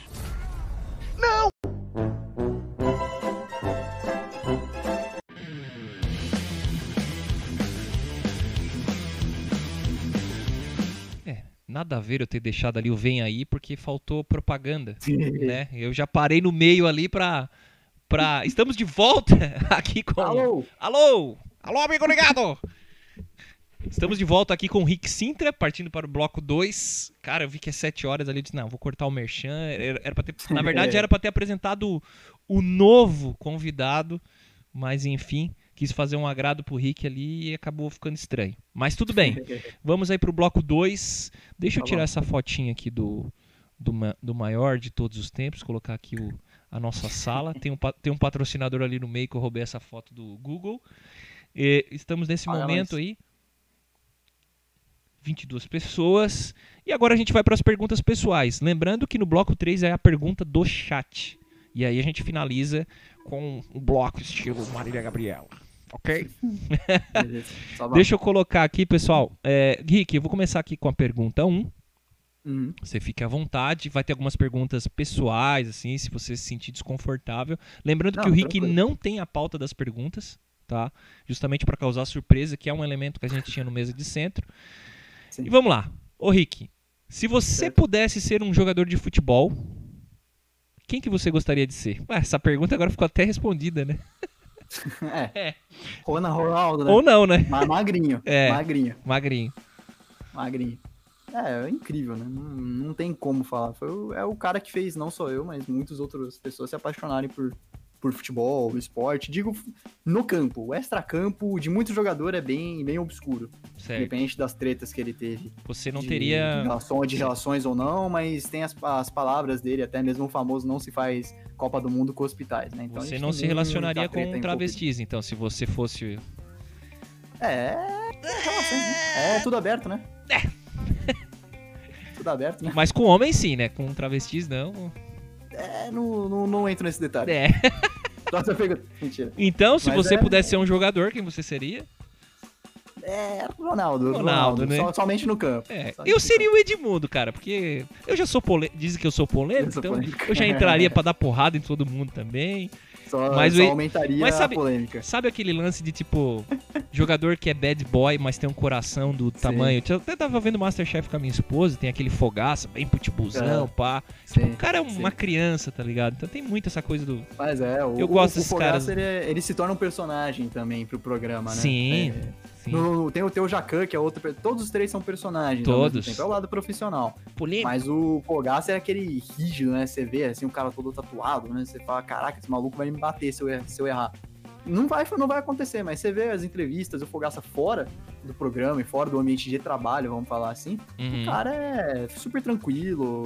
O Fogaça, inclusive, tem restaurante aqui. Acho que ele é da, aqui de Ribeirão Preto, Caraca. da cidade que eu tô morando atualmente. Uhum. Ele tem restaurante, tem um amigo dele que tem umas, uma hamburgueria que eu esqueci o nome aqui. Então, tipo assim, você vê que o cara é, é coração, coração de mãe. Sim, sim. É que sim. sempre cabe mais um. Uhum.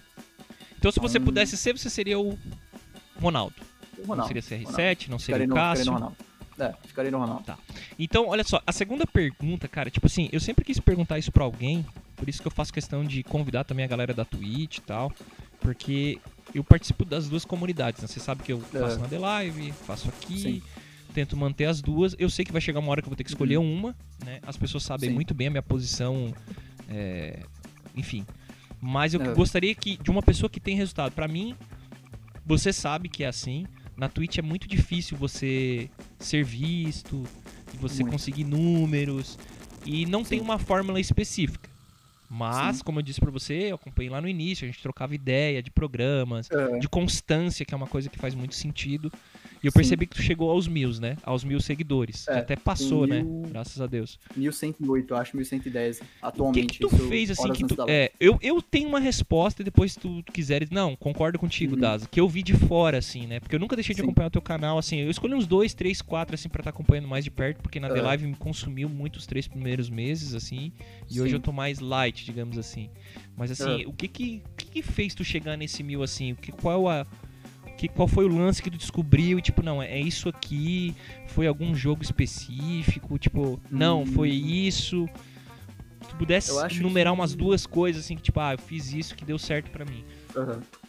Ah, eu acho que começa do, do fato de você fazer o que você gosta. Isso todo mundo que faz live faz porque gosta.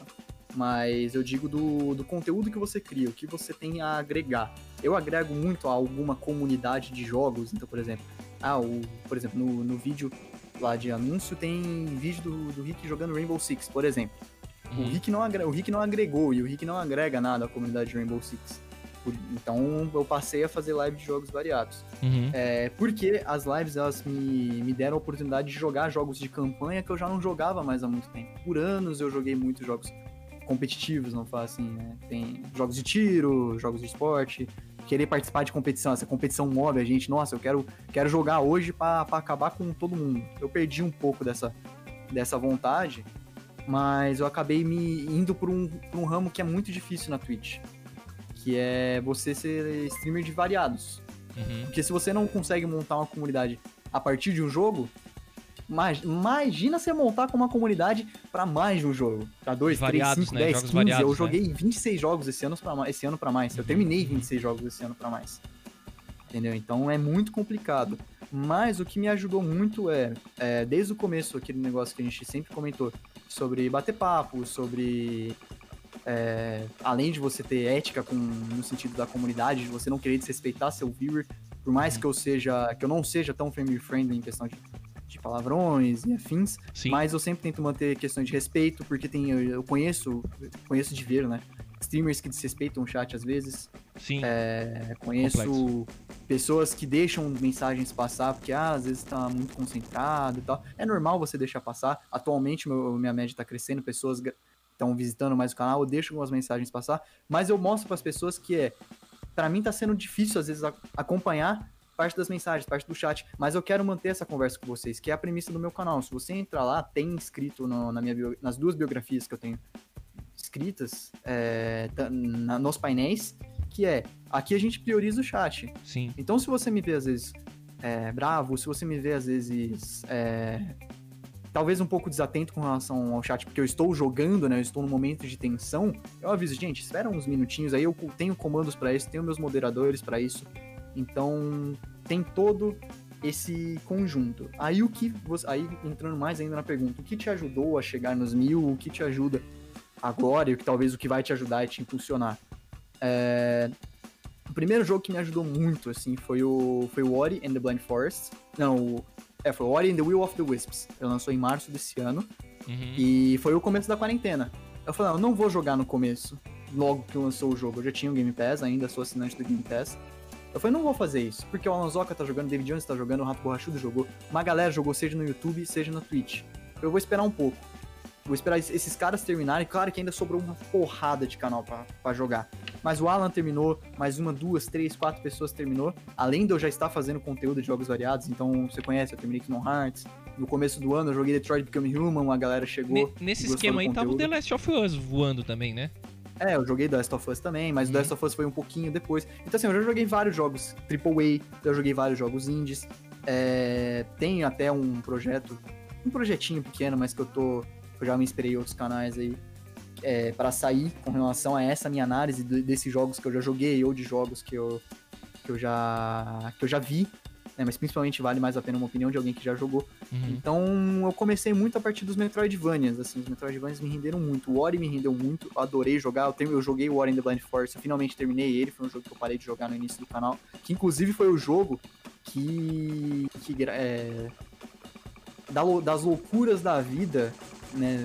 Tanto eu e você somos religiosos, claro, claro que cada um tem a sua religião à parte, o pessoal Sim, do chat sim. também tem a sua religião à parte. Uhum. É, mas vou falar isso do ponto de vista do que eu tenho da, da minha religião. Não sou tão religioso, vou deixar isso claro, mas vou usar de algumas palavras. Tipo assim, é, Deus deu aquele momento de falar, não, a- a- agora alguma coisa vai dar certo pra você. Tipo, na faculdade já tava, tudo- as coisas já estavam dando muito certo pra mim. Aí ele falou, vamos continuar a fase boa? Eu vou, vou, vou fazer um. Vou colocar uma, uma sementinha lá na Twitch também. Você que lute. Que eu joguei o War in the Blind Force, uma live totalmente aleatória da minha vida. E eu comecei a fazer live, inclusive, por conta de um amigo meu, mas depois qualquer coisa gente, eu posso comentar que não é o, o intuito dessa pergunta agora. Uhum. E apareceu o Rizzler. Né, o, o saudoso Rizzler Play, amigo nosso. Saudade dele, mano. Saudade, tava conversando com ele Puxa esses dias vida. aí. E- Ele deu uma ativadinha no E- Instagram, né? Vamos ver. É, então. Aí eu vi. Aí ele comentou, eu. Tanta, tanta coisa em comum, tanta coisa em comum. Nossa, Kingdom Hearts, nossa Persona, nossa PlayStation 4, nosso Game Pass, nossa, eu vou jogar Ori. Eu até mandei, eu tinha um amigo meu no Discord, eu fazia live com um amigo meu no Discord pra não ficar falando sozinho, assim. Uhum. Aí eu até mandei mensagem pra ele no privado, falei, mano, certeza que você criou outra conta e tá. E tá, tipo, me Pô, zoando. eu, assim, me tipo, ah, lembro que, tô- eu tô me lembro que ficava três, né, mano? ali. Nós É, ficávamos porque, em três ali, tipo, conversando. E é isso que a galera às vezes não entende, né? Tipo, uma coisa que é importante, Rick, se tu quiser abrir um parênteses pra comentar. É, às vezes a galera acha que, tipo, ah, a Twitch hoje ela é assim, tipo, ah, eu vou abrir live Sim. e deu, a coisa vai acontecer. Não, isso aqui é um negócio, cara. É, é um Né? negócio, Em é uma- qualquer uma plataforma, pequena na verdade, é, é, né? Claro que tem a galera que leva casualmente, mas quando tu leva É. a pressão de, tipo, não, agora eu vou fazer acontecer. Mano, joga Sim. de médio a longo, né? E, É, e tenta são- são visualizar lá investimentos na frente, né? E, tipo, médio e longo não é, tipo, um ano, dois, né? Até, eu sempre gosto É de citar mais o que Alanzoca. Ah, o Alanzoca, tá todo mundo falando de Alanzoca agora. Mano, o Alanzoca tá 10 anos nessa parada. É. Ele profissionaliza o YouTube dele, ele profissionaliza a parada. Então quando a galera fala, ah, tipo, não tô tendo viewer, não tô tendo isso. Galera, na Twitch é embaçado, a competição é alta. Mas tem maneiras, cara. Tipo assim, eu acho que uma métrica que eu até, pra completar, eu não sei se isso te ajudou, que eu te falei que eu ia fazer um comentário no meio. Eu acho que a constância, cara, o Gaúcho me ensinou isso. A constância é, um É, segredaço. constância. Apesar de o gamer contrariar um pouco essa, essa métrica, mas ele é constante nos horários dele, cara. Tipo, ele Sim. diz que vai fazer tal hora, ele tá lá tal hora. Então, se- ou você é constante todo dia, ou você é constante informando o público da hora que você vai estar. Porque, cara, É. aparecer é um grande esquema, né, mano? É, é o famoso. Você tem que ser visto pra ser lembrado, né? Sim. Eu não sou visto ainda direito, minhas redes sociais são fracas, admito. Mas você tem que ser visto pra ser lembrado. Então você tá na Twitch, eu, principalmente agora depois da quarentena, que foi algo que me ajudou também a aumentar minha constância, né? O EAD tem Sim. ajudado muito nisso. E as minhas matérias da faculdade ADs também. Mas eu tô conseguindo fazer live todos os dias, né? segunda a sexta, não todos os dias, mas a gente tá sempre lá, segunda a sexta, a partir da antes era das 9 horas. Aí eu vi que eu não tava conseguindo manter, eu atrasei uns 15 minutinhos. E é isso, tipo, você tem que ser constante e encontrar o que você joga e que faça você gostar. É, eu dei sorte de jogar alguns jogos, não sorte, assim, tem, a gente. Eu fazia muito análise, hoje em dia eu faço um pouco menos, mas ao mesmo tempo a gente tem que analisar também alguns outros números que. É, que são espectadores, quantos tem atualmente, se tem alguns seguidores, porque se aparece seguidor do jogo, às vezes que o cara ele olha esse jogo com certa, com certa frequência Uhum. né? Tipo, o cara, ele, pra quem não sabe, na Twitch, você pode seguir um jogo. Às vezes você não Ah, é notificado verdade. De que tem lives desse jogo. Que eu, eu já, então ensi- é, eu é já um ensinei número uma... interessantezinho até. O seu não é muito, Uhum, mas pode ser interessante.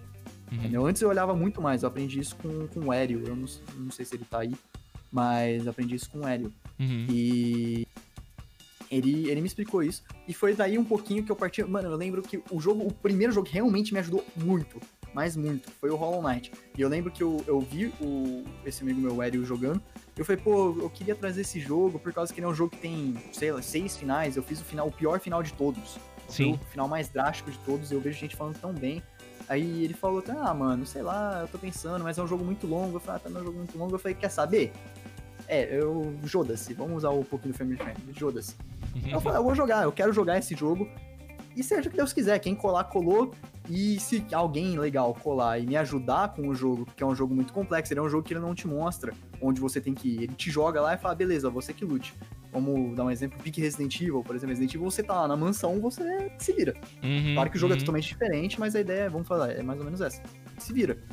É um Metroidvania clássico. O Castlevania ele ainda Os jogos ainda, acho que ele ainda é um pouco mais objetivo. O Metroid, o, com o Metroidvania. O Hollow Knight é, men- é menos ainda, então Os jogos. apareceu Ô, Rick, pode falar. os jogos então ainda influenciam bastante na Twitch. Porque assim, tem muita gente Influenciam. ainda que vem do gameplay, do gameplay, do gameplay. Então, às vezes. Influenciam. Vou só dar um exemplo. Vamos dar eu como exemplo. É. Eu achava que. Ah, eu não vou pensar no estratégico de tipo.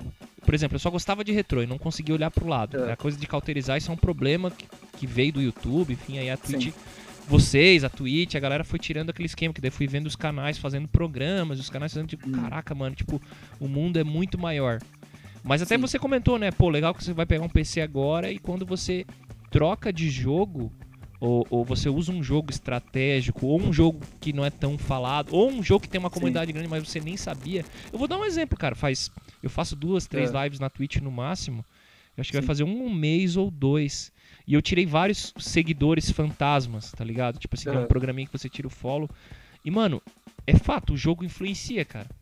Tem Influencia. muito Não, jogo. não é a maior influência de todas, Sim. mas ele pesa, ele consegue pesar. Eu te dou exemplo disso porque, por exemplo, o, meu, o VIP no meu canal, ele você tem através do sistema de pontos. Uhum. Por exemplo, uma seguidora minha que, que é a Adri, ela chegou no canal a partir desse jogo, né, do Hollow Knight, acho que foi na primeira, acho que foi na primeira live, inclusive, de Hollow Knight, e ela tá lá até hoje, assim, como, como seguidora fiel, ela já, já deu presentes pro canal, e tipo assim, é... Claro que eu não tô falando que elas... Ah, foi o...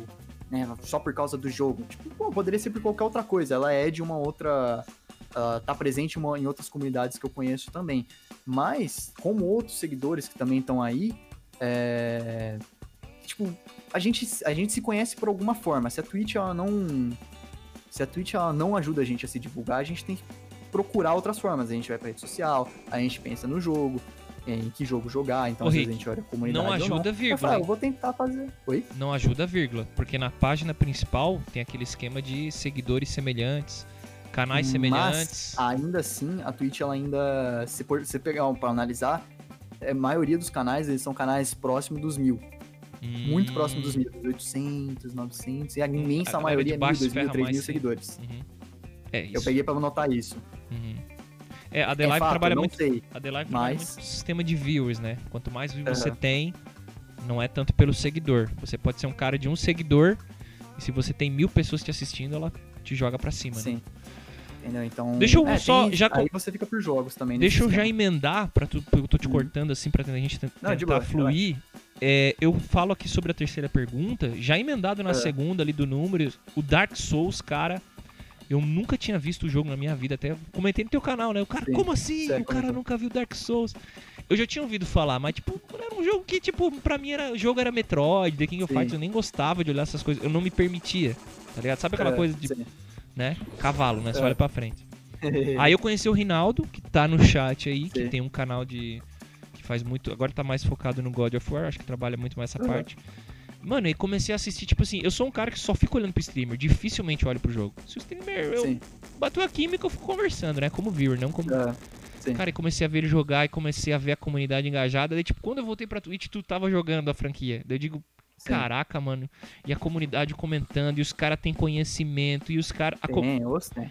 Pelo menos os caras que eu vi jogando Dark Souls são bem tranquilos, os que eu vi, não sou É, comunidade. assim, digo- Pô, quando é que nós vamos jogar junto? E, tipo assim, hum, tipo, comunicação da galera, sabe aquela coisa, tipo, ah, que comunidade legal, os caras jogam junto, aí tem um cara que faz speedrun, e tem outro que não sei o que, e tem outro que mata o chefe de uma maneira. E daí, sim, sim. queria saber se o Dark Souls também vem te ajudando nisso ou não vem. Tem.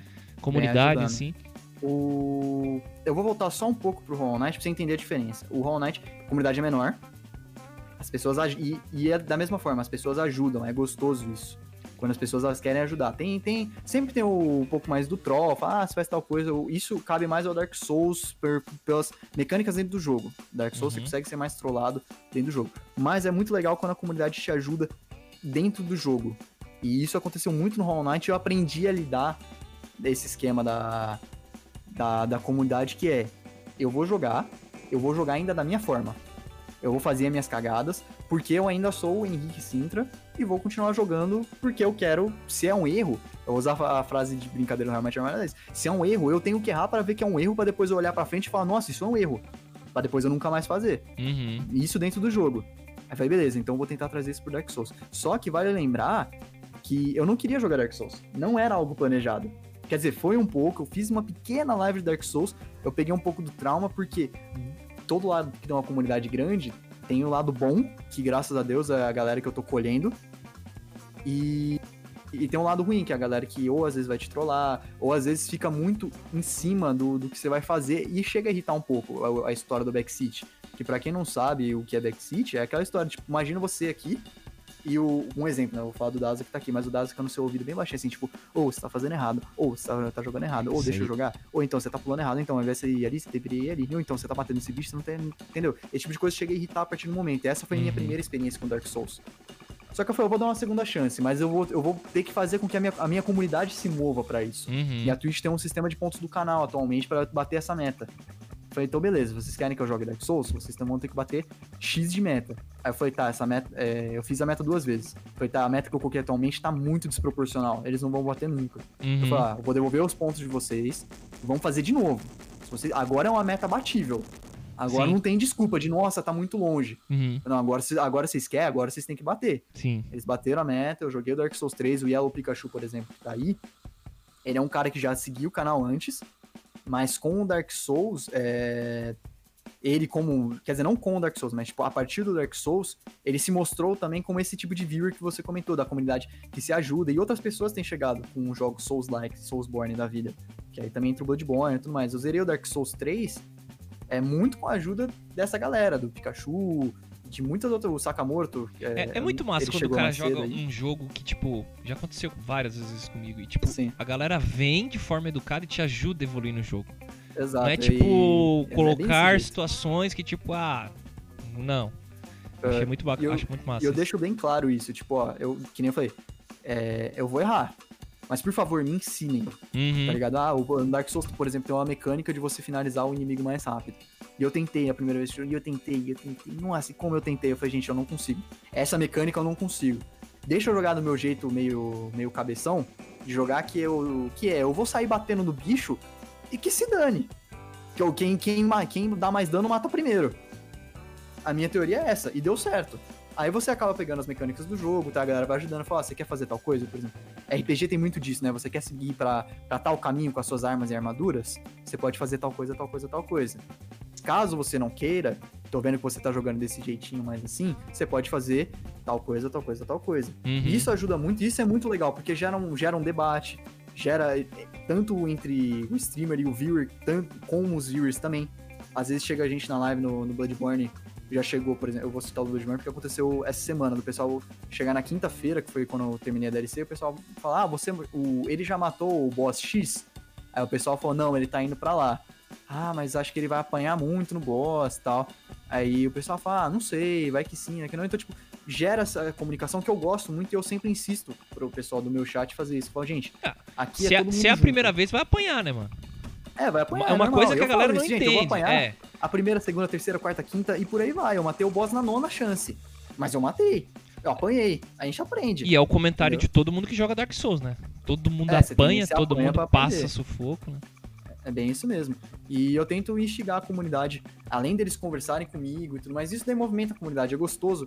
Tanto que, por exemplo, eu tenho, eu tenho jogado Resident Evil 7 nas sextas-feiras. E infelizmente eu tô jogando Resident Evil 7, meu, meu Deus do céu, meu, meu psicológico abala. Mas a Joga galera de tá VR voltando pra pra, pra rir, pra, pra, pra rir, pra comentar, pra conversar entre si. Eu, eu começo a live sempre que a pessoa chega, ah, tudo bem, como é que foi a semana de vocês? Hoje até no comecinho do, do bate-papo que a gente fez, ah, como é que foi, o, como está sendo o final de semana de vocês? Tem um finalzinho de domingo, tem o Domingão no Faustão. Então, tipo assim, eu tento conversar do jogo, mas eu tento ao mesmo tempo fazer o jogo ele ser plano de fundo, isso independente do jogo.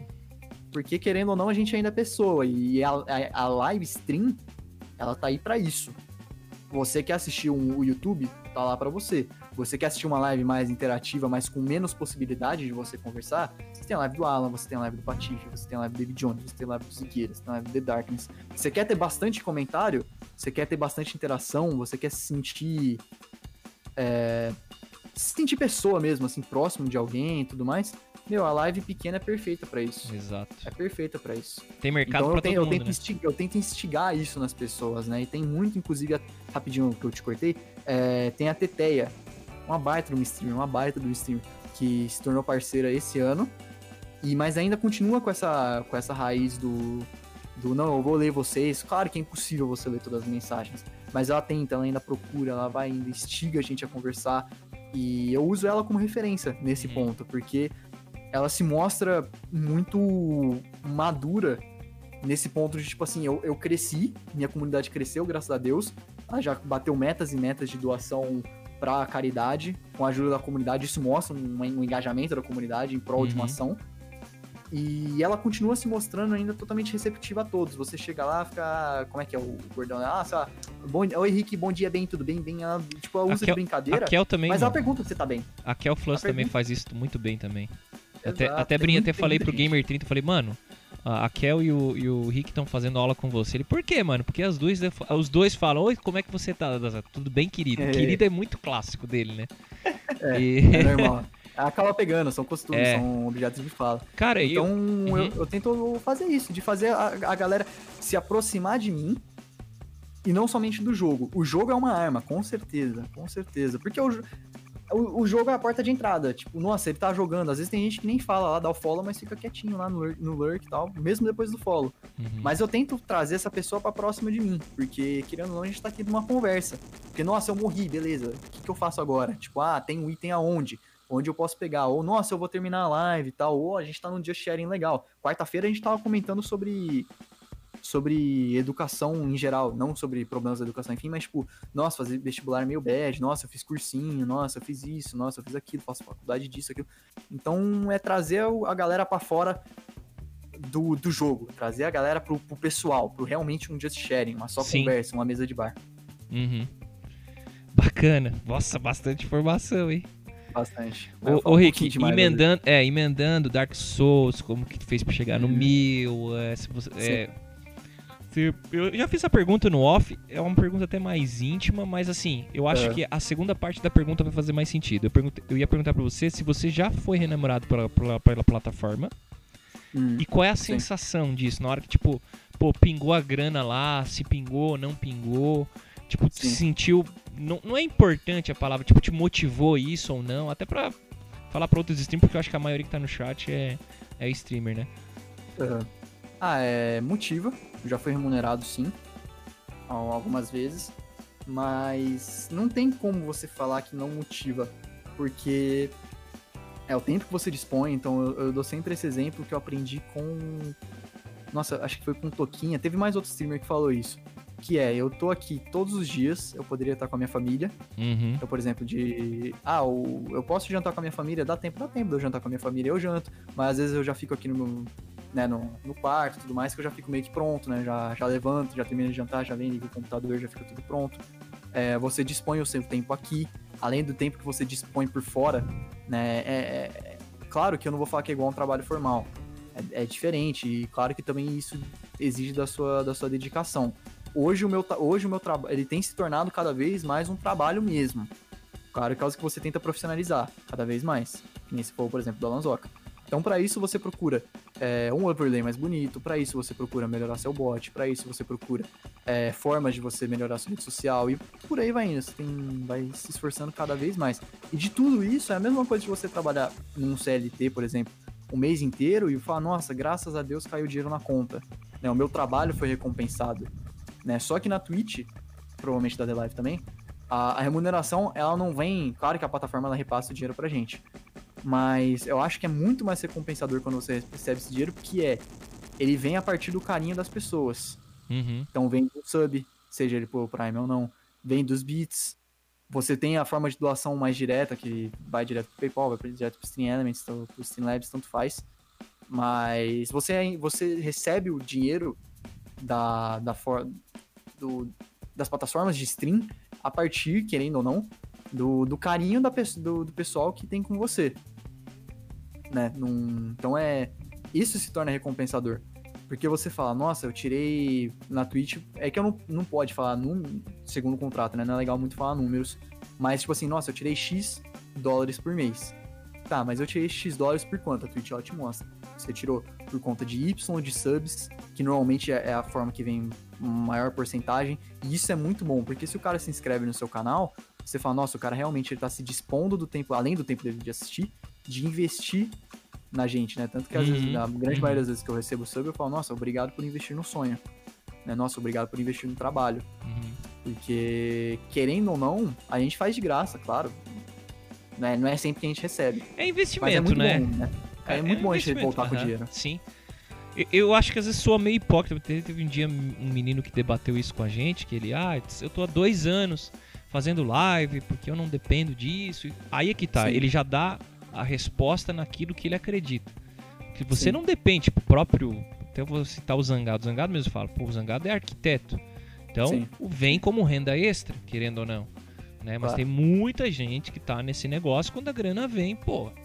Cara, é um microfone novo, é uma internet que você É. paga, é um boleto É, e tal. é o que acontece. Aham. O que eu recebo volta por conta disso e é bom porque você mostra que é o apoio, de novo, é o apoio da comunidade. O Uhum. microfone que eu falo hoje, esse aqui, ele é resultado da, da comunidade. Parte, uma imensa parte das coisas que eu.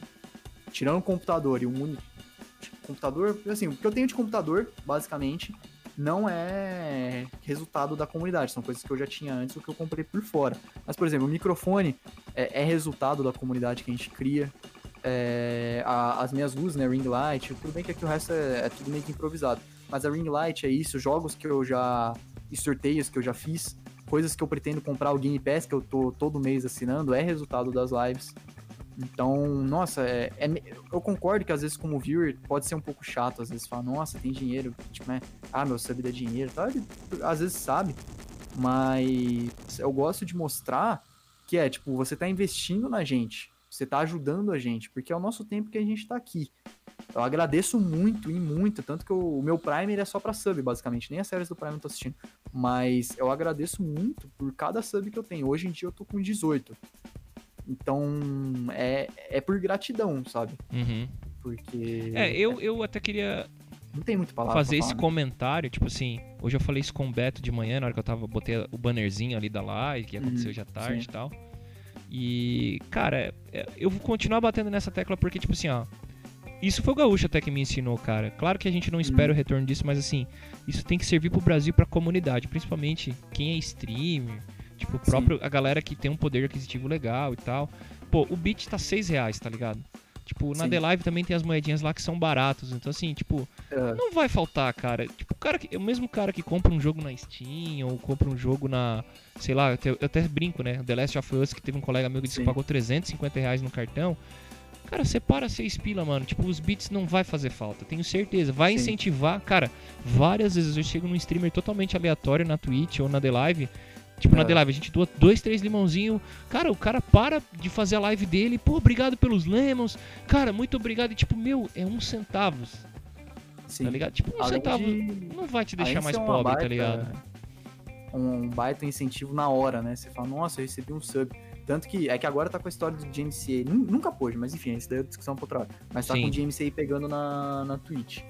E eu coloquei o sub, todas as vezes que eu coloquei o sub, a música de sub, de um. Do, uma música do momento que eu gosto muito do Persona 5. Mas por quê?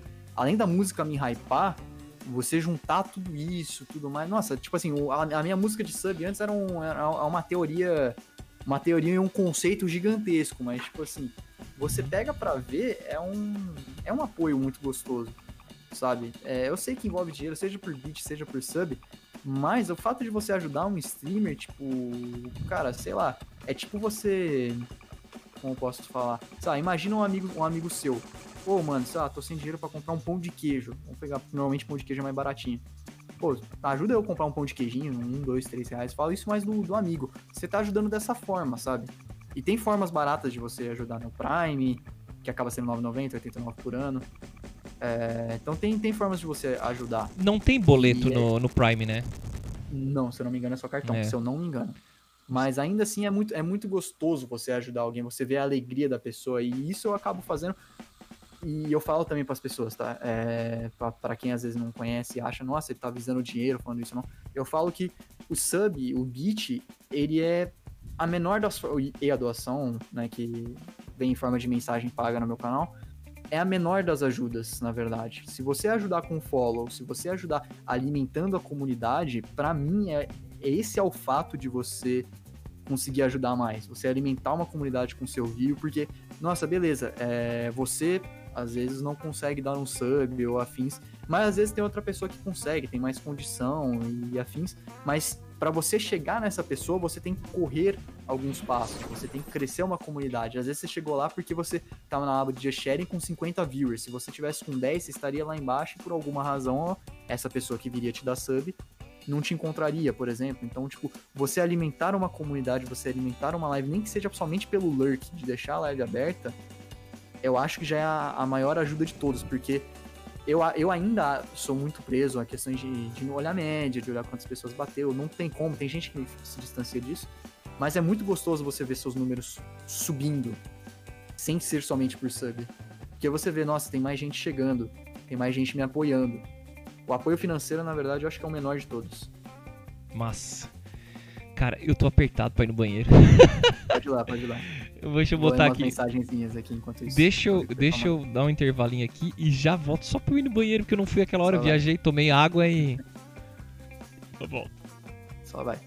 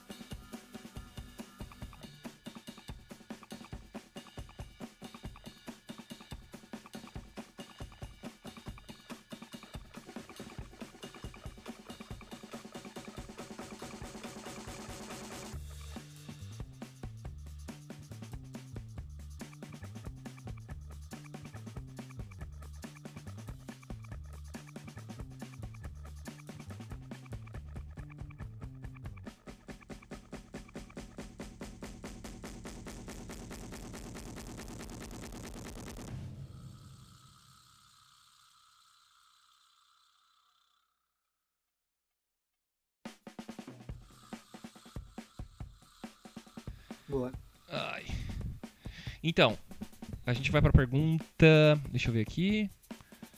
A gente tava na da remuneração. Ó, essa pergunta é meio cabeludinha, hein, cara. Eu, é, eu penso que sempre que a gente tem que ter um plano B em relação até todas as perguntas, quando eu faço, eu, eu fico pensando, bah, qual seria o plano B? Tipo, ah, não renumerei, o que, que eu tenho que É. fazer? Ah, tipo, é o jogo que eu tô fazendo agora. É, agora, com a mentalidade que eu tô agora. Opa, teve É. alguém que me seguiu lá na The Live, é isso? Petit, obrigado pelo seu follow, meu querido. Seja bem-vindo. Nós estamos aqui fazendo um talk show podcast. Estou entrevistando, entrevistando o Rick Sintra e na virada de bloco.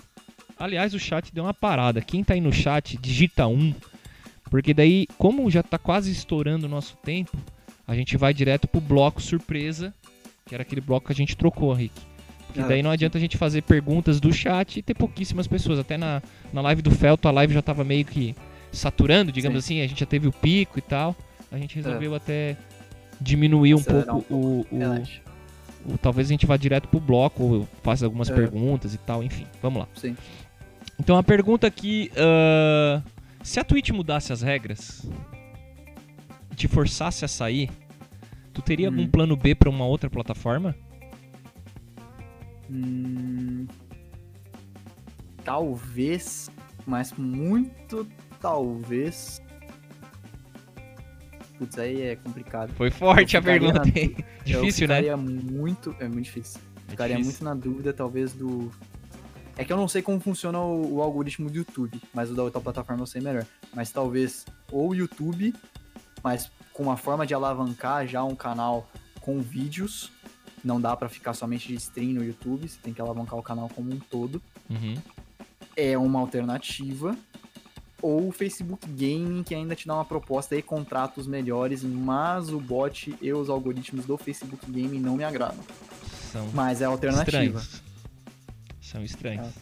São bem estranhos. O Facebook Game ele meio que te força a jogar um jogo que tá em alta. É, é até uma coisa é assim, falando profissionalmente, digitalmente. Eu falo É. pra galera, se você pensa em atingir comunidades e criar comunidades, como a Twitch tem essa opção, Sim. né? Sem depender só 100% de streamers. Por exemplo, na- Aham. na Twitch você, você pega vários criadores, você pe- pega vários seguidores, você pega gente que faz designer, você pega Sim. videomakers, você pega... E no Facebook e tem no YouTube te- também te proporciona isso.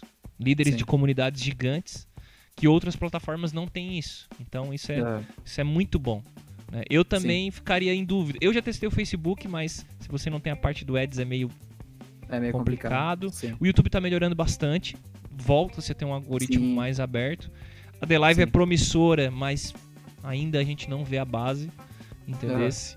Mas eu acho que eu também ficaria em dúvida cruel aí. Eu acho. Eu, eu É, também. já- Quando eu penso em fazer stream, cara, eu não consigo ver outro lugar, mano. Hoje. Twitch é a casa de todo mundo, né? É, Não tem hoje. Não, todo mundo vindo, cara. Tipo, todo mundo tá abandonando tudo e vindo, tá ligado? Tipo, Sim, até tá artista grande, tipo, tá todo mundo abandonando. E isso, nisso vem a base, né, mano? Aí, tipo assim, a plataforma. Você consegue. Aquilo que todo mundo reclama que não faz pra ninguém, começa a ter um pouco mais de. Sim, sim. É, o torna complicado, porque, por um lado, né? Aumenta a quantidade. É claro que a gente pode ter mais viewers, né? Tem gente que, que acaba vindo também desse movimento. Eu vim pra Twitch por conta de um movimento de um, de um criador de conteúdo que eu gostava, que era o Fox Games. Mas ao mesmo tempo torna um pouco complicado porque a gente que é menor, a gente que gostaria de uma visão um pouco mais mais carinhosa com o streamer menor. Lá e cá a gente entra nessas discussões nos grupos Eu acho que é- alheios. é uma questão financeira, mano. É, Chega talvez- uma hora que é muito difícil você sustentar embaixo. O YouTube fez isso, né? Sim, E- Tem- é um dos meus polêmicos. medos da Twitch, sabe? A Twitch, Sim. cada vez ela demonstra os passos que o YouTube tomou, né? Tipo, os donos Sim. venderam. Você não vende uma empresa que não tá te dando lucro, entendeu? Que tá Sim. te dando lucro, né? Então o YouTube, os donos fizeram a mesma coisa, porque eles já sabiam que ia dar merda lá na frente, questão de direitos. O Twitch tá É. passando pelo mesmo processo que o YouTube passou, por isso que eu te fiz a pergunta. sim, O sim. Twitch corre o risco, cara, nós dois podemos tomar ban a qualquer momento. Sim. Passa aquele É, robô maldito lá, porque caramba. a galera diz É. que é um cara que aperta o botão. Não é, mano. É o Content ID, é o mesmo esquema. Sim, O áudio passa na tua tela, o robô leu, cai pro. tipo, O cara foi lá, Sim. denunciou o teu canal, já puxa. era. Aí tem os bots, enfim, isso aí é outro assunto pra outra live, né? Por isso que eu fiz a Sim. pergunta, eu fiquei tipo, meu, a gente meio que tá sem opção assim no mercado. Eu É. acho, cara, tá ligado? É, a gente já tá na maior opção do mercado, no momento, né? Já estamos na maior. É. É, Rick, maior sonho. Hum, ser bem sucedido. Defina ser bem sucedido. É, Você conseguir viver economicamente bem. Não digo, nossa, ser milionário, ter, ter uma casa, 5 mil cachorros, 3 mil crianças e afins. Não. Ser bem Uhum. sucedido, conseguir ter, ter meu espaço, ter as coisas que eu quero, conseguir ajudar quem eu quero e preciso. né, E ter, família, ter a minha família, ter um- meus bichinhos, um, dois, três bichinhos. Mas em dentro de tudo isso ainda conseguir falar, nossa, se eu, por exemplo, quero comprar, sei lá, eu quero comprar alguma coisa de 200, 300 reais, vai, a gente vive numa plataforma que tem muito jogo, quero comprar um jogo em lançamento, quero comprar, sei lá, o Cyberpunk 4 mil não sei quanto.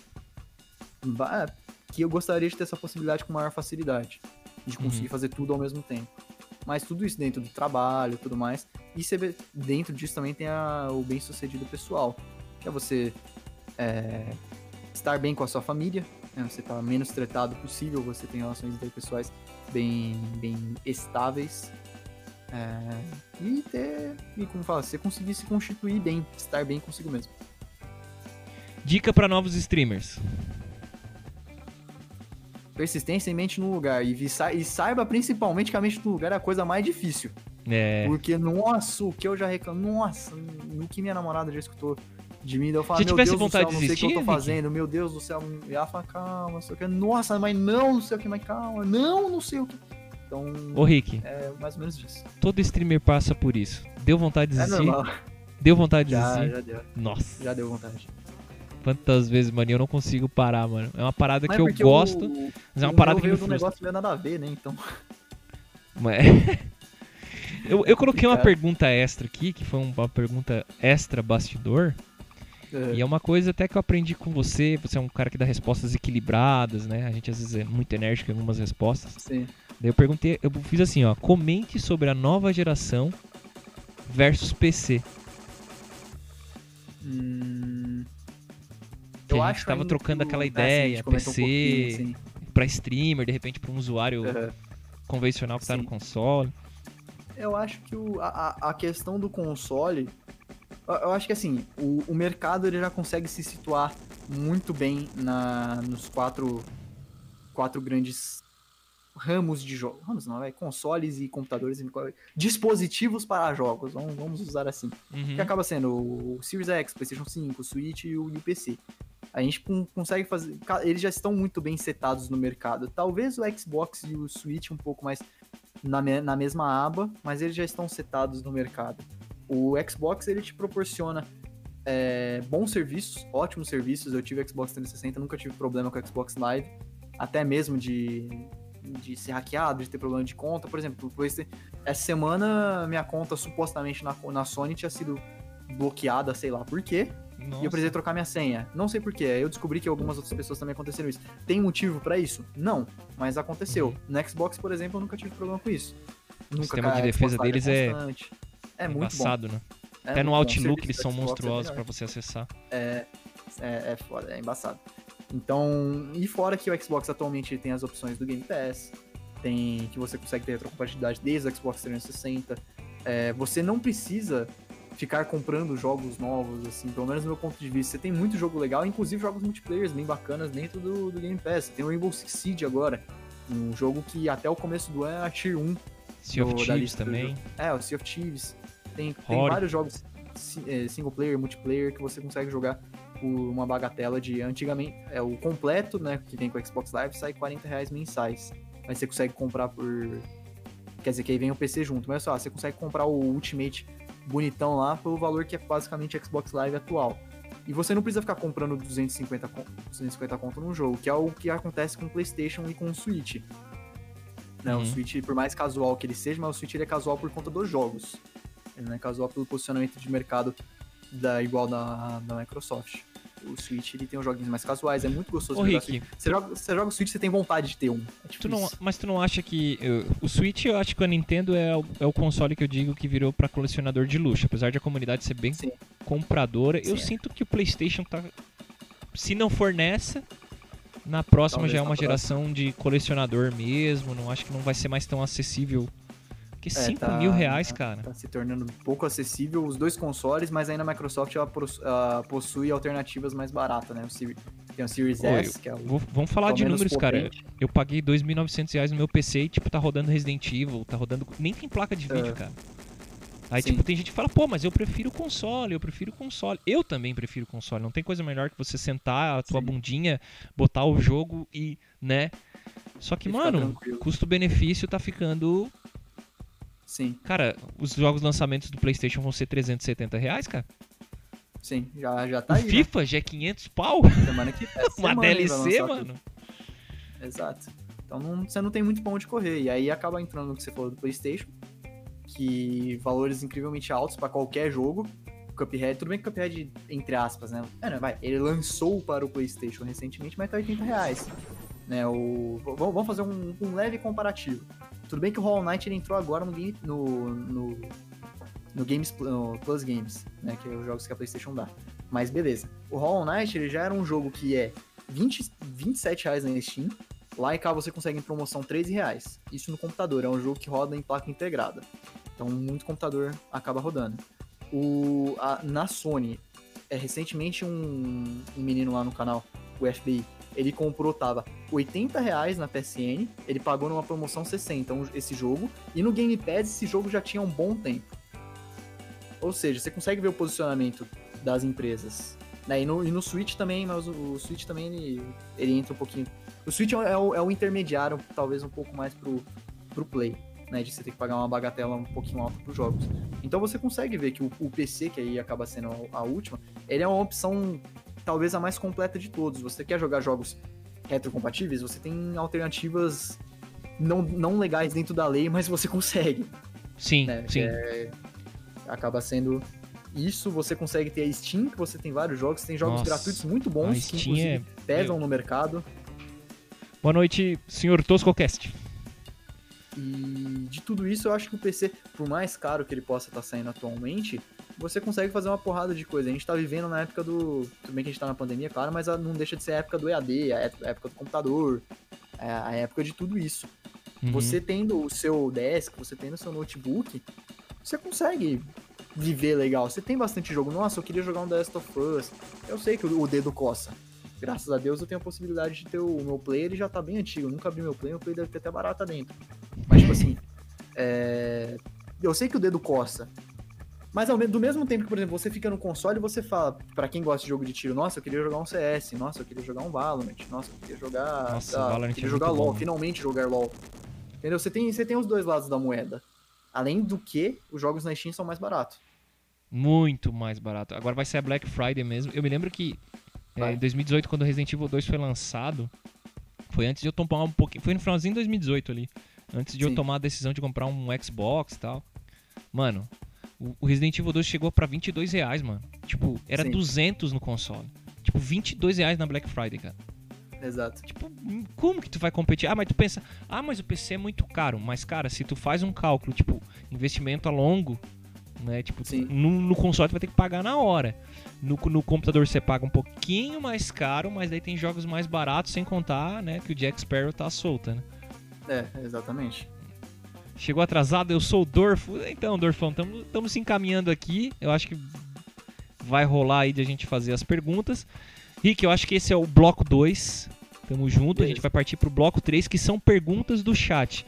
Eu acredito que vai ter poucas perguntas, mas a gente faz ah, o bloco 3 para fazer o lançamento já do próximo streamer que vai estar com a gente dia 28 de novembro. E depois a gente faz aquele bate e volta maroto, porque a gente tá estourando o tempo aí até 8h30 aí pra gente eu deixar você curtir o teu domingão aí. Tamo junto. E já agradeço a galera que tá no chat, agradeço o Rick também, mas essas coisas eu agradeço mais no final. Então, a gente vai pro intervalo e anunciando o próximo streamer aí no dia 28, aqueles meus vídeos nada a ver que eu edito em 3 horas no máximo. Beleza? Curtam aí. Quem vem aí dia 28 de novembro.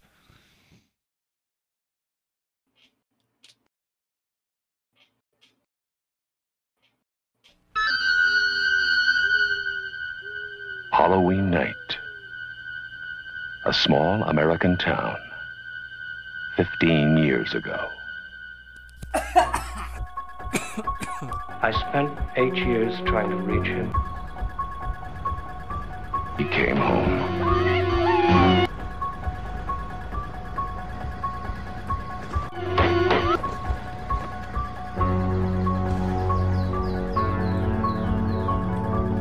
Obrigado. Obrigado aí, meu Uber. Obrigado. Obrigado aí, meu Uber. Nossa! Ah, não. Não, não, não, não. Clica isso aí, galera.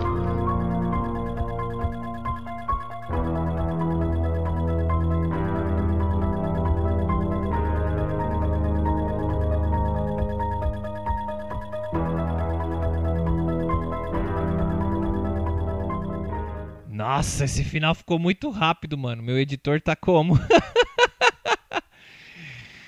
Dia 28 de novembro, Mr. Lu Freitas estará aqui comigo. Não tive muito tempo de editar esse coisa, porque, mano, os programas são muito em cima. Fazer esse tipo de programa cansa, tem que ser bem é, configurado. Então, dia 28 de novembro, o Luke está lá na The Live, né? Junto com o Maurício lá, tem um pessoalzinho lá na The Live. Agora que a The Live deu uma despontadinha, porque ficou com poucos viewers. A gente ficou mais com viewer aqui na Twitch. E dia 28 de novembro, então, o querido Lu Freitas, jogador de COD Mobile, estará com a gente. Também jogador de Dead by Daylight. Ele também está com um canal aqui na Twitch. A gente vai estar divulgando aí os vídeos, as artes. Eu vou ver se eu consigo melhorar um pouquinho aquele final. Mas pra botar no Instagram é só um minuto, cara. Aí ferra. Então por isso que ficou bem rápido ali. Foi uma questão de, tipo, o teu vídeo eu não consegui botar inteiro, por exemplo. Depois que eu percebi que ficou cortado, aí ficou 1 minuto e 16. Gente, eu vou liberar aqui pra esse bloco 3. Se vocês têm alguma pergunta pessoal pro Rick. Se vocês não fizerem, eu já vou emendar o bloco 4 sem fazer muito intervalo que é um bloco de bate e volta, eu só vou falar uma frase, o Rick vai rebater, depois a gente faz as considerações finais. O pessoal da The Live que tá aí, o pessoal do Twitch que quiser, ó, é 8 e 8 não, 7:59 Star Road, o LPD ali que eu acho que é seguidor do Rick também. Pessoal que tá em Lurk. Não botei a musiquinha. essa é a hora de fazer perguntas. Olha lá, vamos ver.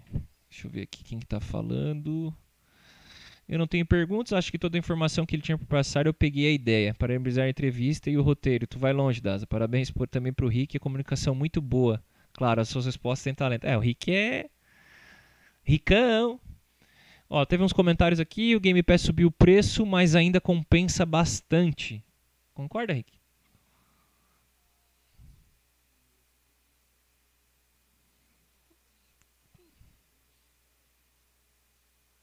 Valeu aí, o, o Star, pelo feedback. O Maurício falou que no Game Pass o PC tá, tri, tá 14 pilas. Eu acho que tá 30 reais. É isso, Rick?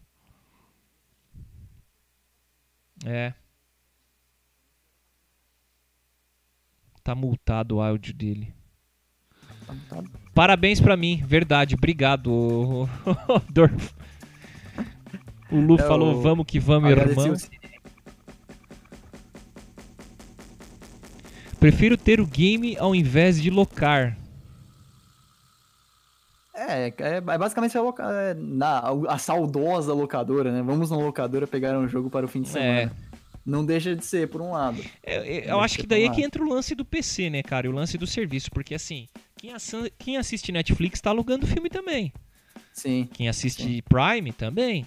Então é alugado, você não tem é, os filmes especificamente, né? Então eu acho que é uma, é uma tendência mercadológica é, partir para esse nível de locação que a galera fala, né? Sim. Valério, obrigado. Ó, o Lu tá perguntando aqui, ó. Rick, como você se posiciona em relação a horários? Quanto a fazer stream? Cuidar da família, namorada e tudo referente à tua vida pessoal? Boa pergunta. Hum, Boa pergunta. Bom, posso começar falando que é a maior loucura de todas. Atualmente, talvez minha dedicação maior está na stream. É, é um horário que eu, mesmo na minha vida normal, sem pandemia, eu já sabia que o meu horário, por exemplo, já ele deveria ser esse. Porque eu sei que aqui em casa é natural a gente sempre jantar 17, 8 horas. Então eu sempre estou disponível a partir das 9 horas. Isso sempre foi assim. Então falei, tá, beleza. Vou fazer minhas lives a partir desse horário. É, com relação à vida pessoal, ultimamente, eu não sei nem se o pessoal tá, tá nas lives ainda, né? Mas tem amigos meus pessoais aí da faculdade e tudo mais, que eles estão saindo tudo mais. ah, Já saíram e lá e cá eles acabam se vendo. Por conta da pandemia se torna um pouco mais difícil, mas todos estão se cuidando e tal, então já uma ou outra vez eles se viram na pandemia aí e eu não consegui ir, porque eles arru- arrumaram isso ao longo da semana tudo mais, ou num dia que eu realmente não poderia. Então, por um lado, eu estou sacrificando a minha vida pessoal. É um pouco triste, mas no momento tem sido o que eu tô. O que eu tô almejando, assim. Tipo, eu tô pegando a pandemia pra trabalhar firmemente, porque ano que vem eu vou terminar meu curso, então vou ter o TCC e vai ser uma baita, uma loucura, vai ser uma reviravolta doida. Então, tudo que eu tenho pra disponibilizar de conteúdo e afins, não tudo, né? Mas, tipo assim, as minhas forças estão indo por agora. Ah, namorada, ela me apoia bastante em tudo. A gente namora à distância, então é, se torna complicado a distância, tá? Mas a gente entra em outros aspectos da, da vida pessoal. Mas é complicado, mas pra mim, por conta de ser a distância, o fato de do WhatsApp, internet, tem, tem o Discord e tudo mais, torna isso um pouco menos doloroso, mas ela entende também o fato de tudo isso. E até ela é minha apoiadora máxima, diretamente, porque ela sabe como que ocorre e tudo mais, então ela é minha apoiadora máxima. E minha família, mesmo não sabendo diretamente, meu pai, meu pai suspeita, minha mãe eu já falei, mas não sei nem se ela lembra, eles devem só pensar que eu, que eu fico aqui jogando. É. Como eu já jogava É o antigamente. que todo mundo pensa, na verdade, quando o cara vai tentar profissionalizar É, a parada. Não, não deixa de ser. Uhum. Então, eles apoiam. Tipo, se eu virar pra eles e falar, tipo, estou. Continuo com os meus deveres, mas estou fazendo isso e tudo mais, eles vão me apoiar. Ô, Eles Rick, vão me apoiar. aproveitando assim, tipo, só essa brechinha aí. É. Será que streamer não é uma coisa muito mais ligada à comunicação, cara? Tipo, tu é um, comunica- tu é um é profissional muito da forte. comunicação, cara. Tipo, ah, beleza, você é um pro player, você é isso, você é designer, É. mas eu acho que o grande esquema é, tipo, isso aqui é como se fosse uma rádio. Bom, TV, Twitch, né? Twitch TV, É, já tá Twitch dizendo, TV. né? Tipo, já, já É, tá colocando rótulo na nossa cara, ó, você tem que, no mínimo, saber se comunicar, tá ligado? Tipo, mas é exatamente isso. Quem eu acho e que, cabeceia, né? que tem, tem dois ramos dentro da Twitch, que você até mesmo comentou. Ou você é um pro player, então, por exemplo, eu, eu assisto lives de pro player de jogos que eu gosto, de Uhum. jogos de tiro. Mas é aquela live que eu não comento nada. Não é nem pelo fato do cara ter muita gente ou não. O cara pode ter, tipo, o cara tem 50, 40 pessoas, eu comento pouco, porque não é. Às vezes o cara tá muito concentrado e tudo mais, então ele não tem. Ele não exerce tão né, bem assim, mas por conta do jogo, né? Porque o cara é ruim ou não, a, a atividade de se comunicar. Ele comunica do, do jeito que dá, ele vai dar um grito, ele reage, ele vai tomar um susto durante o jogo. Beleza. Mas o fato de você às vezes ter um de sharing, ou às vezes de você jogar um joguinho de campanha, e você conversar, você ter essa comunicação, que eu acho que é importante, que é isso que eu tento às vezes ressaltar. Ó, Ah, você tem o diferencial? Não sei, talvez seja a comunicação. mas eu tenho visto alguns pro players mudando um pouco de posição. Vou citar o Yoda que eu não acompanhava. O Yoda é o cara que para poucos, e ensina. Ó, galera, seria legal. Já vi ele fazendo sharing, já vi ele fazendo programas. Eu vi Sim. um jogador de Street Fighter fazendo a mesma coisa. Ele abre o saguãozão lá do Street Fighter e tipo, galera, ó, isso aqui é isso, é safe aqui. Sim. Tipo assim, os caras tipo param, fazem um sharing e dizem como fazer. Cara, Sim. isso é muito legal. Aí volta aquilo que eu falei, tipo, é o selo, tá ligado? É comunicador, Sim. tipo, não, não é só isso, né, tá ligado? Tipo, não é, É. só jogar, não é só É, o- conversar, né? Eu vi uma comunicar, entrevista do né? cara do, da Streamholics rapidinho, só pra gente não se estender muito, Uhum. que ele fala sobre isso, tipo, a galera fala, nossa, mas jogar jogos multiplayer tem é muita gente, é muita gente mesmo, é muito difícil ser encontrado, mas é muita gente do mesmo nível. No, que eu, Uhum. que eu quero dizer, assim, é só um jogo, estamos somente jogando, não comunico pouco, eu- é somente isso. Se você se eleva um pouquinho, se você tem algo a entregar à comunidade, você já se desponta. Uhum. Então é interessante. Vamos ver aqui com alguns comentários. O Eu Sou Dor falou Game Pass, acho válido pra quem é muito casual, mas pra quem joga muito tempo como eu, é melhor comprar o game. Aí o Maurício completa embaixo. Depende dos games first, first party. Não saem do catálogo. Outros ficam meses até sair. Rick, eu. Rick, eu não te conheço, mas tem uma pergunta. O que houve. Não, o que já houve em stream que foi inesperado e te deu muita energia pra continuar? Hum, Hum, ótima pergunta.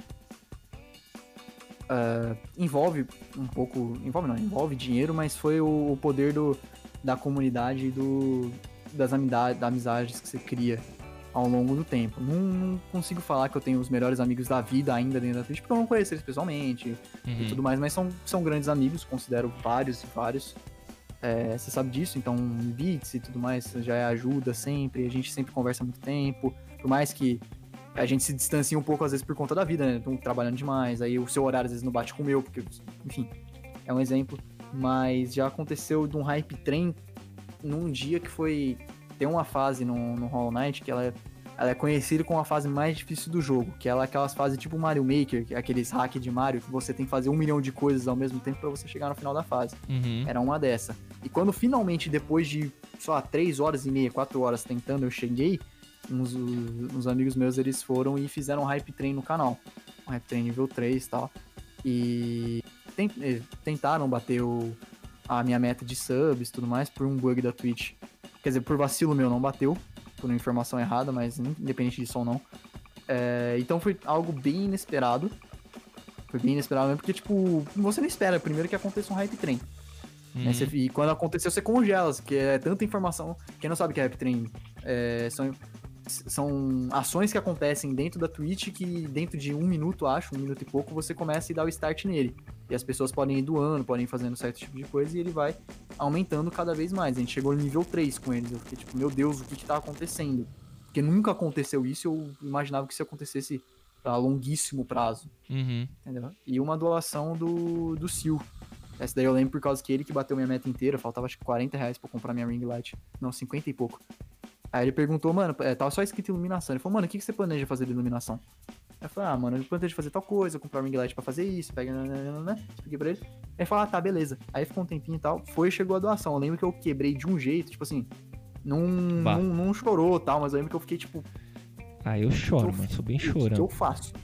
Não, tipo assim, bateu. Uhum. Bateu o bad. Cebolinha não, veio. Não, não saiu, tá ligado? e, E eu fiquei, tipo, caraca, o que aconteceu? Ele até mandou mensagem depois, coitado. Falou, mano, eu não queria te quebrar, não.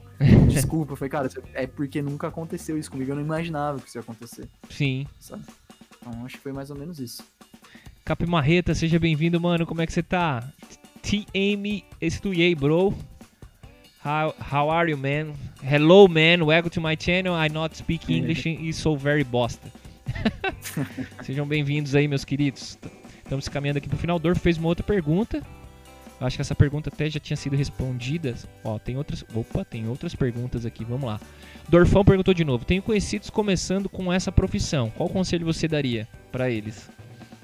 Hum, de novo, né? Persistência, constância, eu acho. Não, necessari- não precisa ser todos os dias, assim, de domingo a domingo, mas você precisa ser visto pra ser lembrado. Então, tipo assim, é legal você ter rede social, é legal você ter networking. Networking é muito importante, mas o networking em vista da amizade. Você não pode ser o seu ser um amiguinho chato, um amiguinho troll. Você tem que ser o você tem que ser um amiguinho legal, você tem que ser amigo, não, não ser conhecido como um amiguinho sanguessuga. Você tem que ser um amigo. Fato. Quando você tem é o famoso, né? Tem amigo, tem tudo. Uhum. Acho importante. O Givalério que tá perguntando, Rick, tendo em vista que essa, é, tendo visto essa toda a sua trajetória, como você almeja o seu trabalho na Twitch daqui a 5 anos? Pergunta de coach. É, Eu acho que a- gente sempre vi- visa o, o sucesso. Não digo, nossa, você quer ser uma lanzoca. Não, tipo, não, não até agora. Não, não almejo ser o Alan Zoca da vida e tal, porque é resultado de trabalho, é resultado de muita coisa, né? Que nem você falou, o Alan fica, já está há 10 anos na internet. Sim, sim. Aí, principalmente, o, o mundo que o Alan Zoca vivia dentro da internet era outro, né? Ele começou com a internet sendo descoberta. Quem, quem conhece o Alan Zoca sabe que o, nome, o nick dele é um nick totalmente bizarro. O Rato Borrachudo zoa ele até hoje. É Dark não sei o que lá, não sei o que lá. Uhum. Depois que ele virou Alan Zoca. Então, daqui cinco anos, acho que me tornar verificado. Boa. né? Não, não é parecido, já começa pela verificação. Ah, e talvez, pelo menos, tirar um sustento todo mês. E ter uma comunidade, com certeza, né? Então, sustento todo mês é resultado de comunidade. Sem dúvida. Então, se eu conseguir, que nem você falou do Zangado e tal, é, eu tô para me formar como arquiteto. Não, não quero logo de cara me desvincular da profissão, tanto que é, minha faculdade particular, meus pais estão. Meu, meu pai, principalmente, sofre muito para pagar. Bah. Nossa, como sofre. Então, graças a Deus eu tô tendo a oportunidade de estudar. Eu não quero me distanciar disso. Porém, eu também não quero me distanciar do que eu tenho aqui. Não era um plano da minha vida, mas acabou se tornando um pouco. Eu sempre quis fazer, Pra quem não, eu não comentei isso. A primeira live que eu fiz da vida, eu nem sabia que era live direito, foi no Justin TV. O, o princípio do princípio da Twitch. Essa plataforma que você que a gente tá aqui hoje se chamava Justin TV, que foi comprada pela Amazon e virou Twitch. Eu fiz Verdade. live uma vez, lá de Battlefield 3. Eu empirei 5 mil livros e cadernos que eu tinha, coloquei meu celular e fiquei gravando.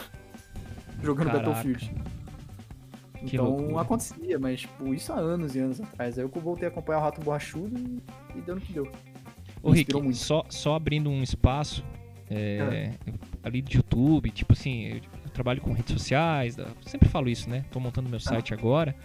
E Sim. isso é uma opinião pessoal minha, não sei se tu concorda, né? Só pra completar um pouquinho de toda essa, essa nossa conversa que aconteceu aqui. Eu sinto que o Sim. mercado tá um pouco mais fácil, cara, de chegar, tanto no Twitch, na The Live, no Uhum. YouTube, se você entende um pouquinho de anúncio, você também alcança, tipo, tem uma galera bem, Sim. tipo, como é que se diz, é, tem uma galera órfã lá no YouTube também. O YouTube é, É, ruim, é uma bosta, é ruim, mas eu acho que tá mais tranquilo de entender, tá ligado? Tem muita gente que reclama do Aham. Twitch, mas, cara, é difícil, mas não é mais tanto, tá ligado? Porque eu acho que tem muita gente, principalmente pós-pandemia, né? Tem muita gente olhando pra esse mercado. Tipo, a gente ganha em dólar. Se a gente fazer um trabalho, eu acho que mais consistente, acho que não tá mais tão difícil. Eu acho que antigamente, quando era mato, quando não tinha influencers, Sim. era muito mais difícil, mano. Tu Imagina os caras, mano, fazendo live pra ninguém aqui no Twitch. É. Fazendo live pra ninguém no, no- no YouTube, na The Live, ou sei lá, no, no Mixer, por exemplo. Sim. Eu acho que É, tá mais dia tranquilo. tá um pouquinho mais fácil, eu acho. Mas tem o lado da dificuldade. No- no- quando a gente fala que é fácil, guys, não é que, nossa, sei lá, daqui É. um mês eu vou me tornar. Não. Não. ainda é um trabalho bem a longo prazo. Eu faço live, tudo bem que eu tô fazendo lives sérias desde março. Então já vai uns oito meses aí. Uhum. Mas mesmo assim, tipo, você ainda tem que trabalhar e tal. Só que tem o lado tá mais fácil, tem rede social, tem gente que procura mais. Já tem se tornado um pouco mais fácil. Pessoas que eu achava que nem conheciam a Twitch conhecem. Né, agora, principalmente na pandemia, tá vindo muito artista. O- Ontem eu vi que o Marcelo D2 tava na Twitch. Sim, Tava o Pablo live, né? Também tá. É, então, tipo, o Neymar. Criolo. então, tipo, é coisas loucas, mas, tipo, tá se tornando um pouco mais é, democrático as coisas. Ó, vou, tem, Ih, agora a galera começou a comentar, vamos dar ali. Que a, a parte que eu mais gosto é da interação. Ah, ah, eu acho que o, o Lu fez uma pergunta aqui. Rick, como você lida com os trolls e haters? Hum, não tenho haters ainda. é, então não sei lidar com os trolls é. É o, fam- é o famoso a frase de zagueiro, né? Pra baixo da cabeça tudo é canela. Meu, chegou enchendo, chegou enchendo o saco lá na live, é ban. Boa noite. Quando eu vejo que ainda tem um, um fundo de esperança, por exemplo, acho que foi quinta-feira, quarta, quinta, não, quarta. Chegou um moleque lá que ele tinha um nick deveras estranho. Eu até falei, ele falou, ah, e aí, tal. Falei, e aí, tudo bem? Ah, toma aqui o seu ban, mas aí ele mandou. Eu nem tinha dado ban ainda, eu só bati o olho e depois eu ia fazer isso. Aí ele falou, ah, cara, sério? Tipo, uma carinha triste. Aí eu falei, tá, se ele tá meio assim, então vamos esperar. Porque não era tão troll de todos, não era o. Eu Sim. não quero falar aqui porque a gente não tá no, no espaço para. Tem muita gente Mas- chegando também, né, Rick? Tem muita gente. Já aconteceu. É. Eu tô tentando perceber essa galera que, tipo, quer tirar um sarro, quer botar um nick. Até eu vi, vi- acontece isso muito com o Lu. Às vezes eu acompanho a live dele, chegam uns, uns caras muito troll. E ele, cara, ele tem uma- um sangue de barata, mano. Ele contorna a situação. Às vezes rola um hatezinho ali, mas. Tipo, esses dias ele ganhou o respeito de um tal de Picona, mano. Picona virou Sim. doador do cara, velho. Tipo, ele contornou a situação, assim, eu digo, caraca, mano. E a gente é mais do ban, né? Tipo, se o cara me incomoda, É, eu já dou ban também, eu nem gosto. É, então, dele. uma, uma vez ou Mas outra achei bacana deixa, isso que ele assim, fez. pra ver se o cara vai comentar.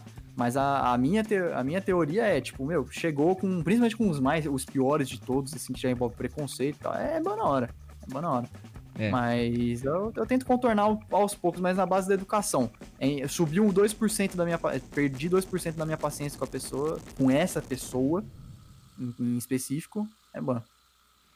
Uh, o, o John deu uma discordada aqui. Ele assim, ó, hoje tá difícil, cara, devido ao número de pessoas fazendo a mesma coisa. Você é um desconhecido no meio de gigantes. Ao menos é o que eu acho.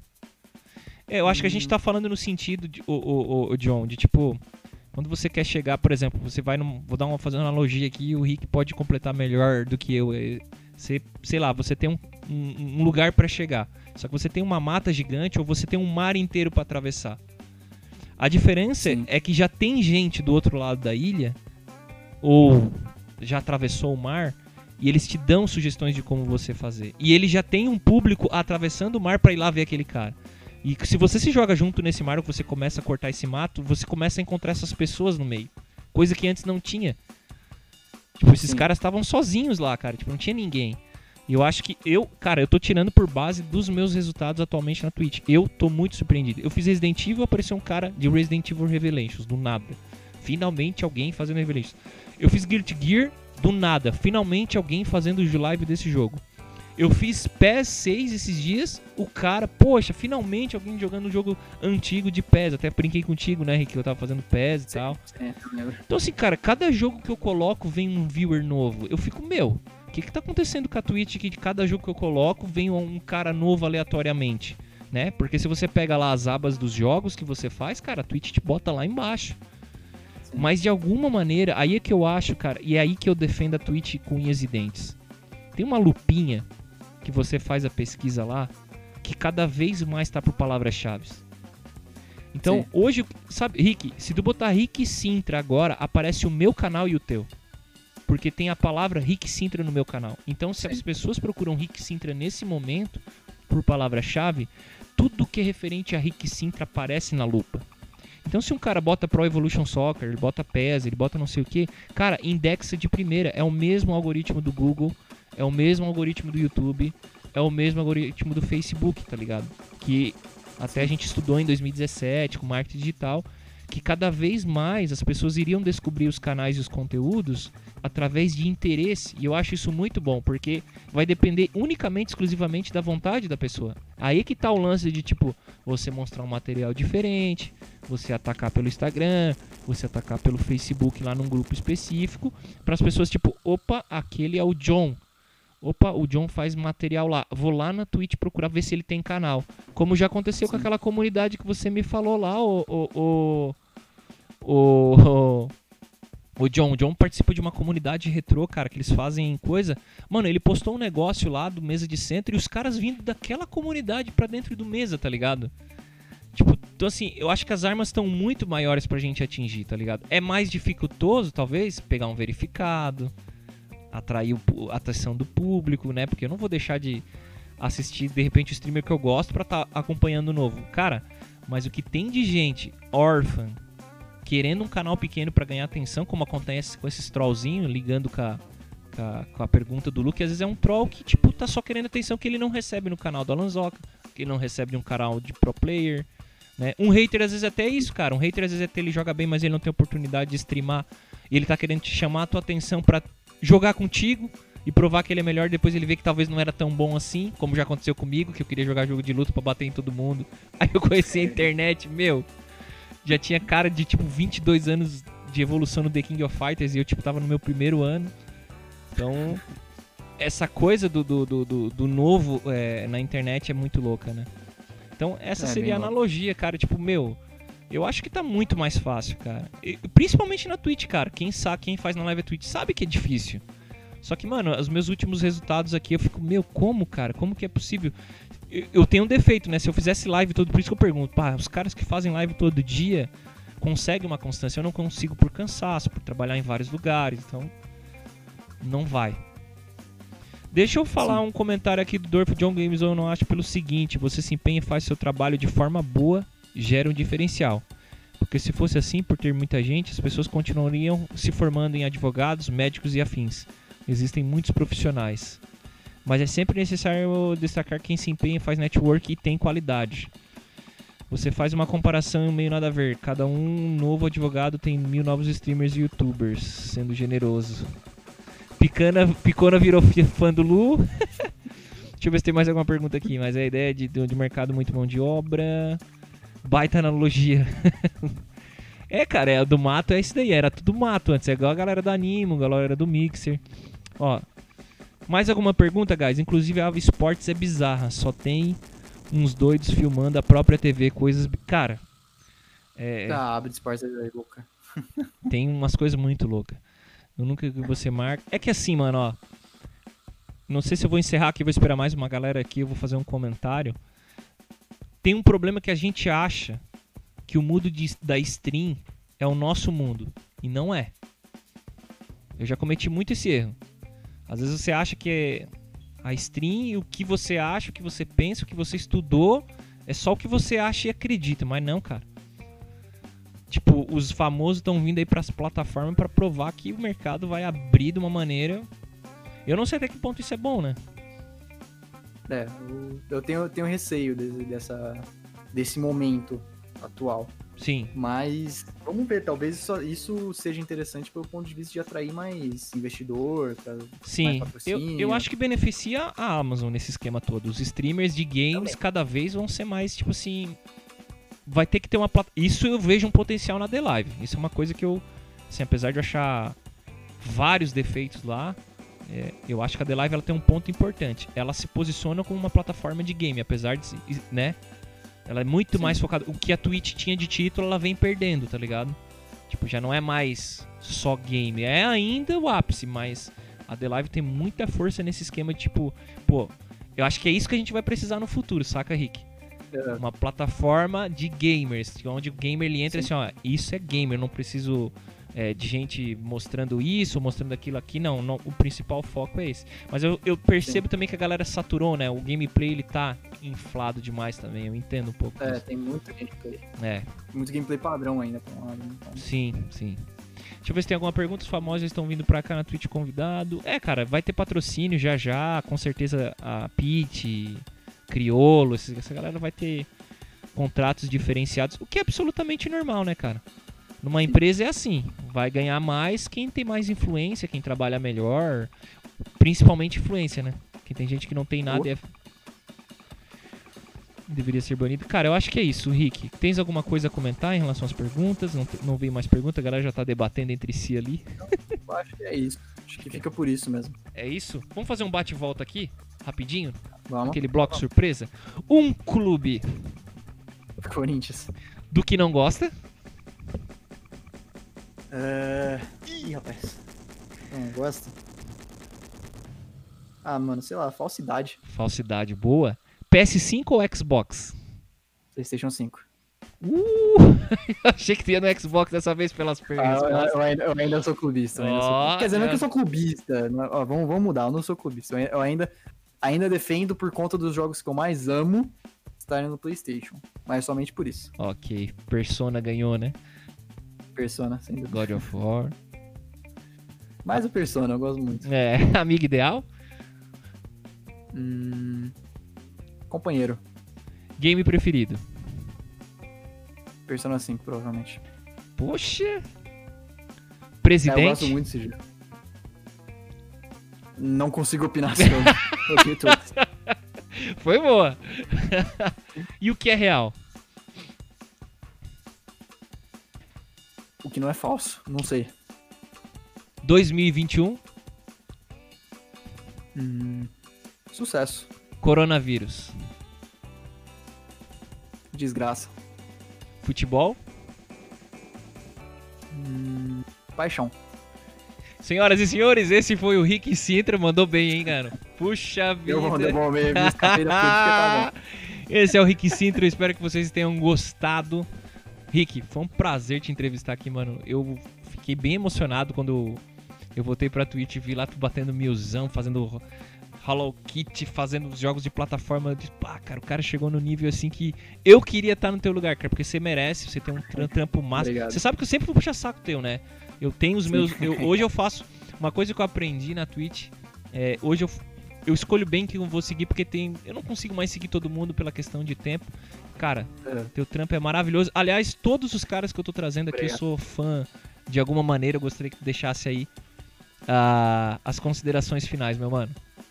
Hum, ah, eu queria agradecer o convite. É, primeira vez, eu tô tá um pouco mais nervoso no começo, mas deu pra, acho que deu pra se sair bem. Falei talvez um pouco demais, mas acho que deu pra agregar é, para todo mundo, seja um pouco pra comunidade, com as perguntas aí que já perguntaram sobre haters e tal, seja pra agregar informação de stream, seja pra. até mesmo pra bater um bate-papo. Em geral, é gostoso conversar e, e conhecer até o, mais o pessoal da The Live, que não é uma plataforma que eu frequento tanto. Normalmente eu frequento quando você posta algo do tipo assim, eu vou dar uma olhadinha. Mas normalmente eu não tenho muito tempo pra me manter constante nas suas lives, porque o horário não bate mesmo. Mas Sim. quero agradecer o convite, mano. E lembrando que o entrevistado tem é, o direito de escolher a raid. Então, Ih, senhor Henrique, você já vai olhando alguém pra raidar. Eu vou dar lá, enquanto isso eu vou ver se tem mais alguns comentários aqui da galera. Deixa eu ver aqui. É, agora as perguntas já foram, gente. Eu tava esperando vocês. Muito bom o quadro da Asa, só o pessoal com um trabalho muito tá aparecendo, tanto na entrevista quanto no chat. Foi muito massa. Parabéns aos dois. Valeu, Gi Valério. Valeu, Maurição. Lembrando que nós temos aí, já está na tela, o senhor Lu Freitas. Estará com a gente. Maurição, vou deixar tu selecionar hoje quem a gente vai raidar aí na, na The Live. Right? E vou aqui na Twitch vai ser o vai ser difícil fazer essa esse, comando para os dois. Deixa eu abrir aqui. Vou deixar o Maurição escolher hoje lá na The Live, porque na próxima entrevista, dia 28 de novembro, já tá aí a arte. Né? E a gente vai estar entrevistando o Lu Freitas. Deixa eu ver aqui o que que o Maurício vai indicar para rapaz, nós. é agora. A gente vai dar um host aqui na The Live e vou deixar o Rick escolher ali. A gente vai com a hashtag Gank do Major. Não, Gank do Major não, é Gank. Valeu, Paulão também, Gank do Major. E Rick Sim. Vamos. Deixa eu ver se ele tá fazendo live. Deixa eu copiar aqui. Ou se ele tá pra terminar. Vocês dão um aguentinho aí, guys, pra gente fazer aquela aquela social, né? Lembrando, quem quiser seguir o Rick aqui no Twitch também, na The Live, pode dar exclamação Rick, que aparece o canal dele. O pessoal que tá no Twitch também que puder acompanhar a gente. Quem tá na The Live, fica pela The Live. Quem tá pelo Twitch, vai pelo Twitch. Beleza? Eu já vou deixar aqui o comando vamos- ME. Vamos de um gank mais sentimental, por um lado. Foi o cara que meio que me estimulou e quase me bateu pra fazer live. Vamos lá. Tá fazendo live agora? Mandei no chat aí o nome que fica mais fácil. Tá jogando o quê? Apex Legends, não sei que não é o, o Vai tema ser. dos dois mais abraçado dos dois canais. Não, mas eu tô, eu tô querendo saber. Maurição. Qual o canal, Maurição? Mandou aí? Feltão. Gente, da Twitch, eu vou mandar a raid. Muito obrigado. Deus abençoe vocês. Vou esperar o pessoal da The Live selecionar ali. Muito obrigado pelo carinho. Rick, sem comentários, mano. Obrigado. Realizei um mano. sonho. Tamo junto pra caramba. Valeu, mano. Valeu. Fica no off aí que eu vou conversar contigo um rapidinho no Discord aí. Pô, demorou. Beleza? Halloween night. A small American town. Fifteen years ago. I spent eight years trying to reach him. He came home.